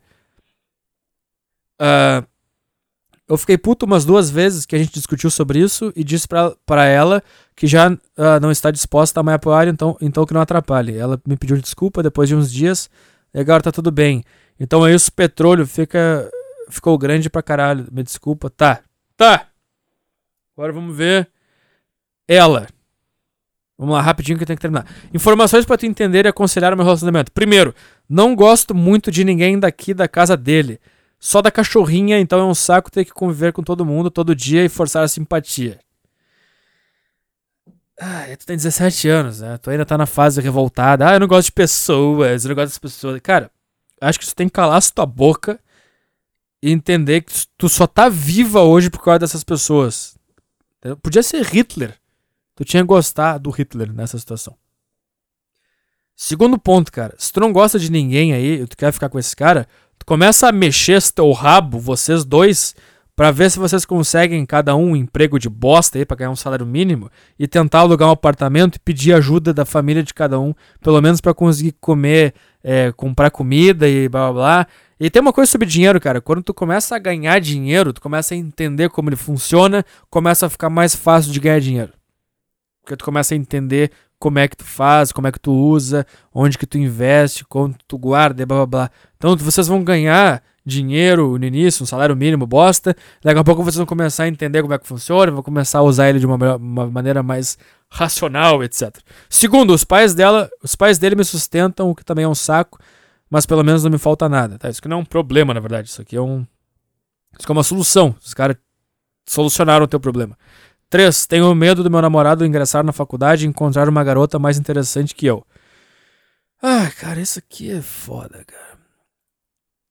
Eu, tô, eu acho que toda mulher tem esse troço, cara. A minha ex-namorada, quando eu falei que eu ia voltar pra faculdade, sabe o que ela falou pra mim? Ah, eu tenho medo que tu volte pra lá e conheça uma, uma garota. Cara, primeiro lugar que pro homem não é assim. Não existe, ah, ele vai conhecer. Não é, porque para vocês, vocês conhecem homens e círculos sociais, e conhecem o fulano de tal, blá blá blá. E isso acontece com vocês. Essa é a vida de vocês. Conhecer várias pessoas o tempo inteiro. Pro homem não é assim, cara. Ainda mais ele que é meu ouvinte, cara. Eu não sei, até eu conheci algumas pessoas no meu show em Curitiba que são completamente diferentes do que eu achava. Tem, cara, tem pessoas extremamente sociáveis, tem pessoa que vai, que bebe cerveja no boteco terça de noite, tem cara que pega um monte de mulher, tem cara que é doente mental, tem cara que é extremamente fechado e tímido, tem cara que é sozinho, tem cara que tem galera, tem cara que trabalha pra caralho, tem cara que não trabalha, tem cara que é criativo pra caralho e trabalha com pintura e música, não sei o que. Tem cara que é trabalha no banco, tem cara que trabalha no escritório, tem, tem tanta coisa. Eu comecei a meio, a meio que mudar agora o que eu acho do meu público, assim. Eu acho que somos, nós somos pessoas extremamente diferentes, assim, é, entre nós, assim, tem eu que somos de um jeito, tem um cara que trabalha num troço burocrático, tem outro cara que é artista, tem um cara que é vagabundo, tem outro cara que é milionário, tem um cara que é pobre pra caralho, tem um cara que é sociável, um cara que é tímido, mas na essência, assim, todo mundo meio que enxerga o mundo do mesmo jeito, assim. Então, eu não sei se ele é sociável tal, eu ia falar... É, eu, eu, eu ia falar assim, ah, se esse cara se eu bem conheço. Eu ia falar assim, ó, se eu bem conheço meus ouvintes, ele não, é de, não deve ser muito sociável, então não é muito legal. Mas não sei também. Ele pode ser sociável. E aí tu tem razão na tua. Na tua, no teu medo, porque. É. Isso é foda. Mas não sei, se ele não é sociável, já pode ajudar da tua cabeça, assim. Uh, eu acho que o teu medo é mais um medo meio que cósmico, que não que ele vai atrás de, de alguém ou que ela vai ou que alguma menina vai atrás dele, mas que simplesmente aconteça aquela mágica de filme, sabe? Quando tu encontra o teu amor do nada e tu começa a viver aquele amor proibido e tu tem a mulher em casa e, e aí tu, sabe? Mas eu acho que isso é, cara, isso é muito difícil de acontecer, cara. Eu não vou ser mentiroso, que não, não é impossível, não tem como. Pode ser, cara. Assim como tu pode ir comprar pão na esquina e entrar um cara e a tua química ligar com a dele e acabou, cara. Isso aí. Qualquer pessoa que entra num relacionamento tá disposto a que isso aconteça, cara. Tem que torcer para que isso não aconteça. Tem que fazer de tudo para para que o teu relacionamento esteja bom, porque se ele começar a ter uma merda, ele vai estar tá mais disponível para conhecer outra pessoa. Não conhecer, mas Talvez ele pense, ah, imagina, talvez esse aqui seja mais feliz do que aquilo lá que eu tenho em casa. Eu, não mais feliz, cara, vocês podem estar na merda completa, mas se ele tiver o senso de parceria, não, essa mulher tá comigo, pode aparecer a mulher, pode parecer aquela Júlia Pimentel ele não vai fazer nada, cara. Ele pode ficar de pau duro, ele pode ter vontade de passar o pau na cara dela, mas não vai fazer nada. Não vai, não vai acontecer nada. Se tu parar com essa merda de ficar falando pra ele que ele não tem jeito para jornalismo esportivo, idiota. Porque daí vai aparecer uma menina que é legal e vai estar na faculdade de jornalismo e ele vai falar: "Ah, como eu queria, qual é o que tu quer fazer na faculdade?" Ele vai responder: "Ah, eu quero fazer jornalismo esportivo". E ela: "Nossa, que legal! Porque eu tenho não sei quem que faz isso. Ah, eu acho super legal. Eu, sei lá, meu tio ouve rádio do futebol no rádio e eu escuto às vezes. Ah, que time tu torce? Entendeu, cara? Esse, esse é, é o único, o único cenário que eu consigo enxergar, assim. Só que se tu já estiver fazendo isso, entendeu? Ele não vai se. Sabe, cara? Quarto, ele não é meu primeiro namorado. Eu sou a primeira namorada dele. Como você disse em um podcast, o primeiro namoro geralmente é bem merda, mas o primeiro namoro dele não está sendo. Mas eu tenho planos de casar com ele. Eu sou a primeira namorada. Como resolver isso? Ah, cara, eu tenho. Eu tenho uma. uma não é uma regra. Eu não, eu, eu não tenho uma regra assim. Ah, tem que. Eu lembro que eu falei. Tu tem que ter cinco namoros para descobrir a, a, a, até tu encontrar a tua mulher. Eu lembro que eu falava o primeiro é. Eu não lembro direito como é que eu falava, mas o primeiro tu.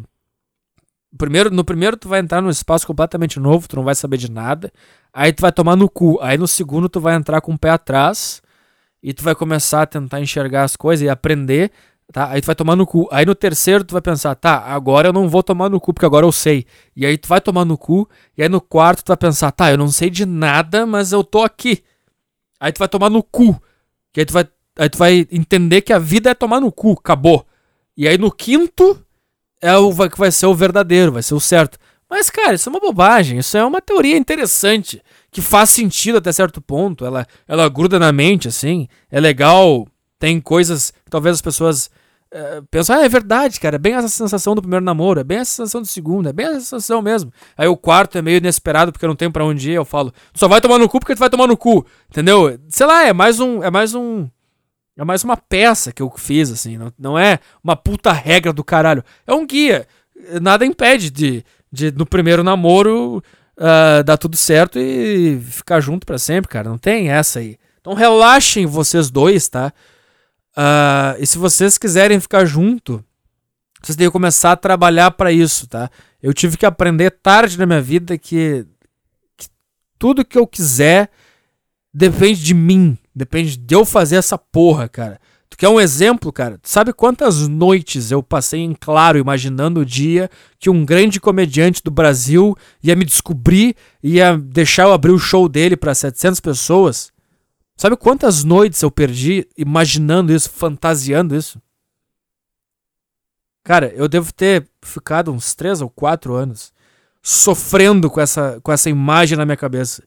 E eu nunca fiz nada para que isso sequer chegasse perto da minha realidade.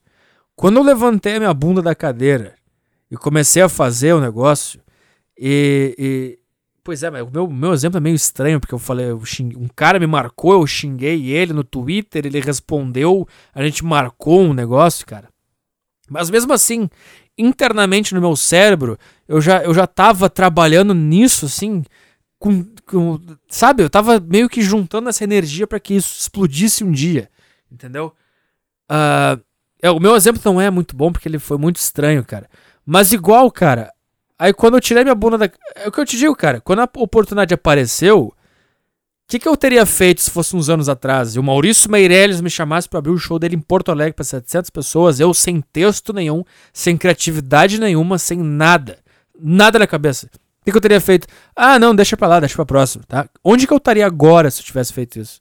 Aí eu fui, cara. Aí no, no outro fim de semana, conheci um cara já, que já brigamos já, que, me, que deixou eu fazer num outro bar. Aí eu fui lá e fiz, cara pensei. Eu tava com medo, não queria fazer. Uh, depois do show, eu chego em casa, choro, cara. Eu chego em casa, eu choro. Eu fico mal, eu sinto, me sinto enjoado. Eu lembro da minha voz é, sendo. sendo. sendo. É, ecoando nos alto-falantes, no teatro e no bar. E eu fico mal, cara. Eu tenho caganeiro. Eu, fico. O oh, que, que eu tô fazendo? Eu tenho isso aí, tudo aí, cara. Tudo isso aí. Todas essas merda aí. Mas é aquele negócio que eu, que eu falei no início, cara essa voz, ela, ela vem, ela diz, ah, cara, nunca mais sobe num palco. Aí eu fico, é, é verdade. Quer saber, cara? Vai te fuder, seu merda. Quer ver? Eu vou subir? Quer ver? O que, que tu vai fazer? Nada. Aí tu começa a se dirigir pro palco. Aí tu começa a entrar no palco e aquela voz, cara, para que eu só para, não sobe, des, dá tempo de desistir, desiste, desiste, desiste. Aí eu fico, quer saber, cara? Olha o que eu vou fazer. Aí o cara me entrega o microfone e aquela voz, não, cara, tu não vai fazer isso. Não faz isso, tô te falando, não faz isso. Ah, é? Não faz? Aí eu pego o microfone e falo, boa noite. E a minha voz ecoa no bar ou no teatro. E aí aquela voz começa, tu não vai fazer isso, cara, para, para, para. Aí eu começo a falar meu texto e ela, para, cara, não, não faz isso, não faz isso. E aí tu começa a socar ela na cara. É? Não faz? É? Pá, pá. E tu começa a jogar ela no chão, começa a enterrar ela no chão, conforme tu vai falando, conforme tu vai fazendo a coisa que tu queria fazer. E depois que acaba o show, ela volta. E não tem o que fazer. Ela volta. E ela, seu merda, lembra da tua voz lá falando no microfone? E aí tu fica, cala a boca, cara. Eu mal posso esperar pra próxima, cara. Porque eu sei que na próxima tu vai começar a falar pra não fazer. Tu vai começar a falar, não, não vai. Tu vai estar no avião indo pra Chapecó e tu vai começar a falar, que tá indo pra Chapecó, seu viado do caralho. Vai falar estendar, vai lá falar teu texto. Essa merda. E eu sei que tu vai ficar até eu falar o boa noite, até tu entender que tu subiu no palco e que tu falou o negócio até tu chegar, tu vai ficar me enchendo o saco. E eu vou te mostrar, cara. E vai ser, vai ser cinco minutos, mas vão ser cinco minutos que eu vou te surrar, cara. Eu vou te enterrar no chão, cara. Eu vou te arrebentar a tua cara. Vão ser cinco minutos, vai acabar, vou voltar para Porto Alegre chorando no avião. Vou, vou. Mas durante esses cinco minutinhos aqui, eu vou te arrebentar inteiro, cara. Cinco minutinhos que eu vou te arrebentar. Tu pode continuar me arrebentando até o meu próximo show, cara. Até o dia 20 que eu vou fazer em São Leopoldo aqui aqui no Rio Grande do Sul, tu vai ficar me, me surrando até o dia 20. Mas dia 20, cara, eu vou subir no palco e eu vou começar a te arrebentar de novo. Por 10 minutos, cara. E sempre que eu tiver oportunidade, eu vou te arrebentar. É isso que eu vou fazer. Por que eu tô falando isso se eu tava resolvendo. Se eu tava resolvendo um problema de casal e eu comecei a falar essa merda, cara? Por que, cara? Por que eu comecei a falar isso? Mas é que eu tô te falando, cara. É isso que eu tô te falando não, sei lá, cara, enche, enche a vida de porrada, cara. Enche o mundo de porrada. Vocês querem ficar junto, cara? Vocês querem ficar junto? Enche o mundo de porrada, os dois juntos, cara. O mundo vai. O mundo nunca quer que as coisas deem certo para vocês, cara. Por isso que eu odeio aquelas frases. Ah, nunca desista dos seus sonhos. Todo mundo tem que realizar seus. Isso é bobagem. Ninguém tem que realizar seus sonhos. Ninguém tem que ir atrás dos seus sonhos. E é por isso que tu tem que ir atrás, cara. É por porque o mundo, o mundo não quer. O mundo não quer. Então, quando tu entende que o mundo não quer, pro mundo é pior se tu realizar teu sonho, tu vai ficar com raiva do mundo e tu vai começar a encher ele de soco na cara. Tu vai começar a lidar com o mundo como se fosse teu inimigo e aí que vai começar a surgir aquela energia. Então vocês dois têm que saber que agora o mundo não quer que vocês fiquem juntos, o mundo não quer que vocês fiquem juntos. É essa, essa é a situação atual toda, toda a energia cósmica, sei lá o que tá acontecendo agora, tá fazendo de tudo para vocês não ficarem mais juntos. É isso que tá acontecendo agora. E tem essa voz que é o planeta inteiro, tá falando, final do ano ela vai embora, acabou, esse cara vai pra faculdade, ele vai me trair, ela quer postar foto no Instagram. O mundo não quer que vocês fiquem felizes juntos. É por isso que agora vocês dois têm que entrar no ringue contra o mundo. Vocês dois, vocês vão começar a chutar o mundo sempre que vocês tiverem a oportunidade. É isso que eu tô te falando. Quando eu eu subo no palco é a oportunidade que eu tenho para encher o mundo de soco na cara. Porque o resto do, do dia, o mundo tá me socando.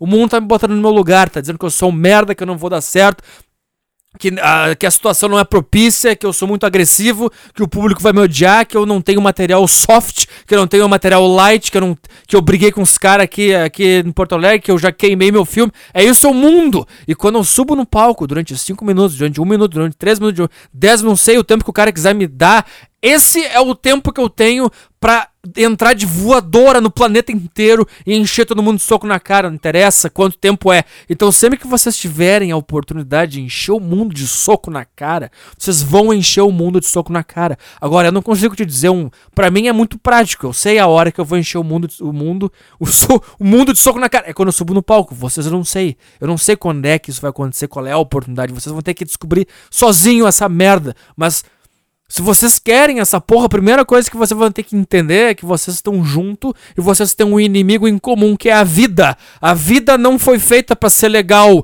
a vida não foi feita para ser bela, a vida não foi feita para ser feliz. Nenhum casal foi feito para se dar super bem. É por isso que as coisas felizes, as coisas boas, o sucesso, ele só acontece quando tu entende isso e aí tu cria uma energia maior que toda essa merda que vem da raiva, que vem da, da, da, da do sentimento de impotência e é aí que vem que tu começa começa a socar o bagulho na cara. E, e aí que tu cria um negócio diferente. Não é, ai, todo mundo é legal, nós somos um casal maravilhoso. Nós somos a alma gêmea. Esse é o primeiro passo para acabar essa bosta. Tu imagina se eu achasse, ah, eu fui feito para fazer stand-up. Eu fui feito para me comunicar. Ai, a vida é tão legal. Eu fui feito para realizar meus sonhos. Eu tenho, tu acha que eu, eu não estaria, eu não estaria fazendo essa eu não, eu, não, eu não sei de onde é que eu tiraria energia se eu tivesse essa cabeça, tá entendendo? Eu tô tentando traçar um paralelo na situação de vocês com a minha. Eu acho que eu consegui, cara. Então, para de, de merda, de ciúminho, de frescura. Para de falar pro cara que não vai dar certo, que ele não vai conseguir. Porque tu, tu, mulher do caralho, e tu, cara do caralho, vocês são as duas únicas. Nem a família de vocês, cara, acredita em vocês. Você, tu não pode ser, tu, mulher, tu, homem, tu não pode ser parte do mundo. O mundo já, já é uma O mundo já quer que tu fale. O mundo quer que tu não realize teus sonhos, porque tu tem que continuar no escritório, tu tem que continuar fazendo o trabalho burocrático, tu tem que fazer a pizza, tu tem que atender o telefonema, sei lá, do restaurante onde tu trabalha, tu tem que ser o garçom. O mundo quer que tu continue ali, cara. E aí, quando tu tem uma parceria na vida, que é uma mulher, ou que é o teu namorado, tu espera que essa pessoa seja não o mundo, mas que ela esteja junto contigo no ringue contra o mundo. Pelo menos tem essa, essa noção, vocês dois, cara. Vocês são novos pra caralho. Como eu queria ter um filho de uma puta para me falar isso quando eu tinha a minha primeira namorada, que era a mulher que eu devia estar até hoje. Mas eu era um babaca, eu achava, ah, tem que sair pra balada, tem que pegar várias, tem que. E não fiz nada, não tinha noção de nada, eu era um idiota. Era ciúminho do like no Instagram, era ciúminho do não sei o que. Era, ah, eu sou muito estranho, ela nunca vai gostar de mim. Era isso na minha cabeça, porque eu não tive um cara pra me falar isso aí. Então vocês dois param de frescura, pelo amor de Deus, cara. E a situação atual é: o mundo não quer que vocês fiquem juntos. Se vocês quiserem ficar juntos, vocês vão ter que encher o mundo de porrada. E é isso que vocês vão começar a fazer a partir de agora. Vocês vão começar a encher o mundo de porrada. Como eu não sei. Eu não sei se vocês vão arrumar um emprego, se tu vai estudar pra caralho nessa bosta aí, tu vai começar a procurar um emprego pro ano que vem se vocês vão começar a sei lá o que vocês vão fazer, cara. Ou vocês podem simplesmente aceitar que no final do ano vai acabar e que vocês não vão nunca mais se ver e que acabou e que um dia tu vai encontrar outra pessoa e que ela vai encontrar outra pessoa e fim. Não tem o que fazer, cara. São duas opções. Ou enche o mundo de porrada ou vira as costas e deixa o mundo enfiar a piroca gigante dele que ele tá tentando enfiar em todo mundo todos os dias. É isso. Até sexta que vem. Estraguei o final, cara. Até sexta-feira que vem. Tchau.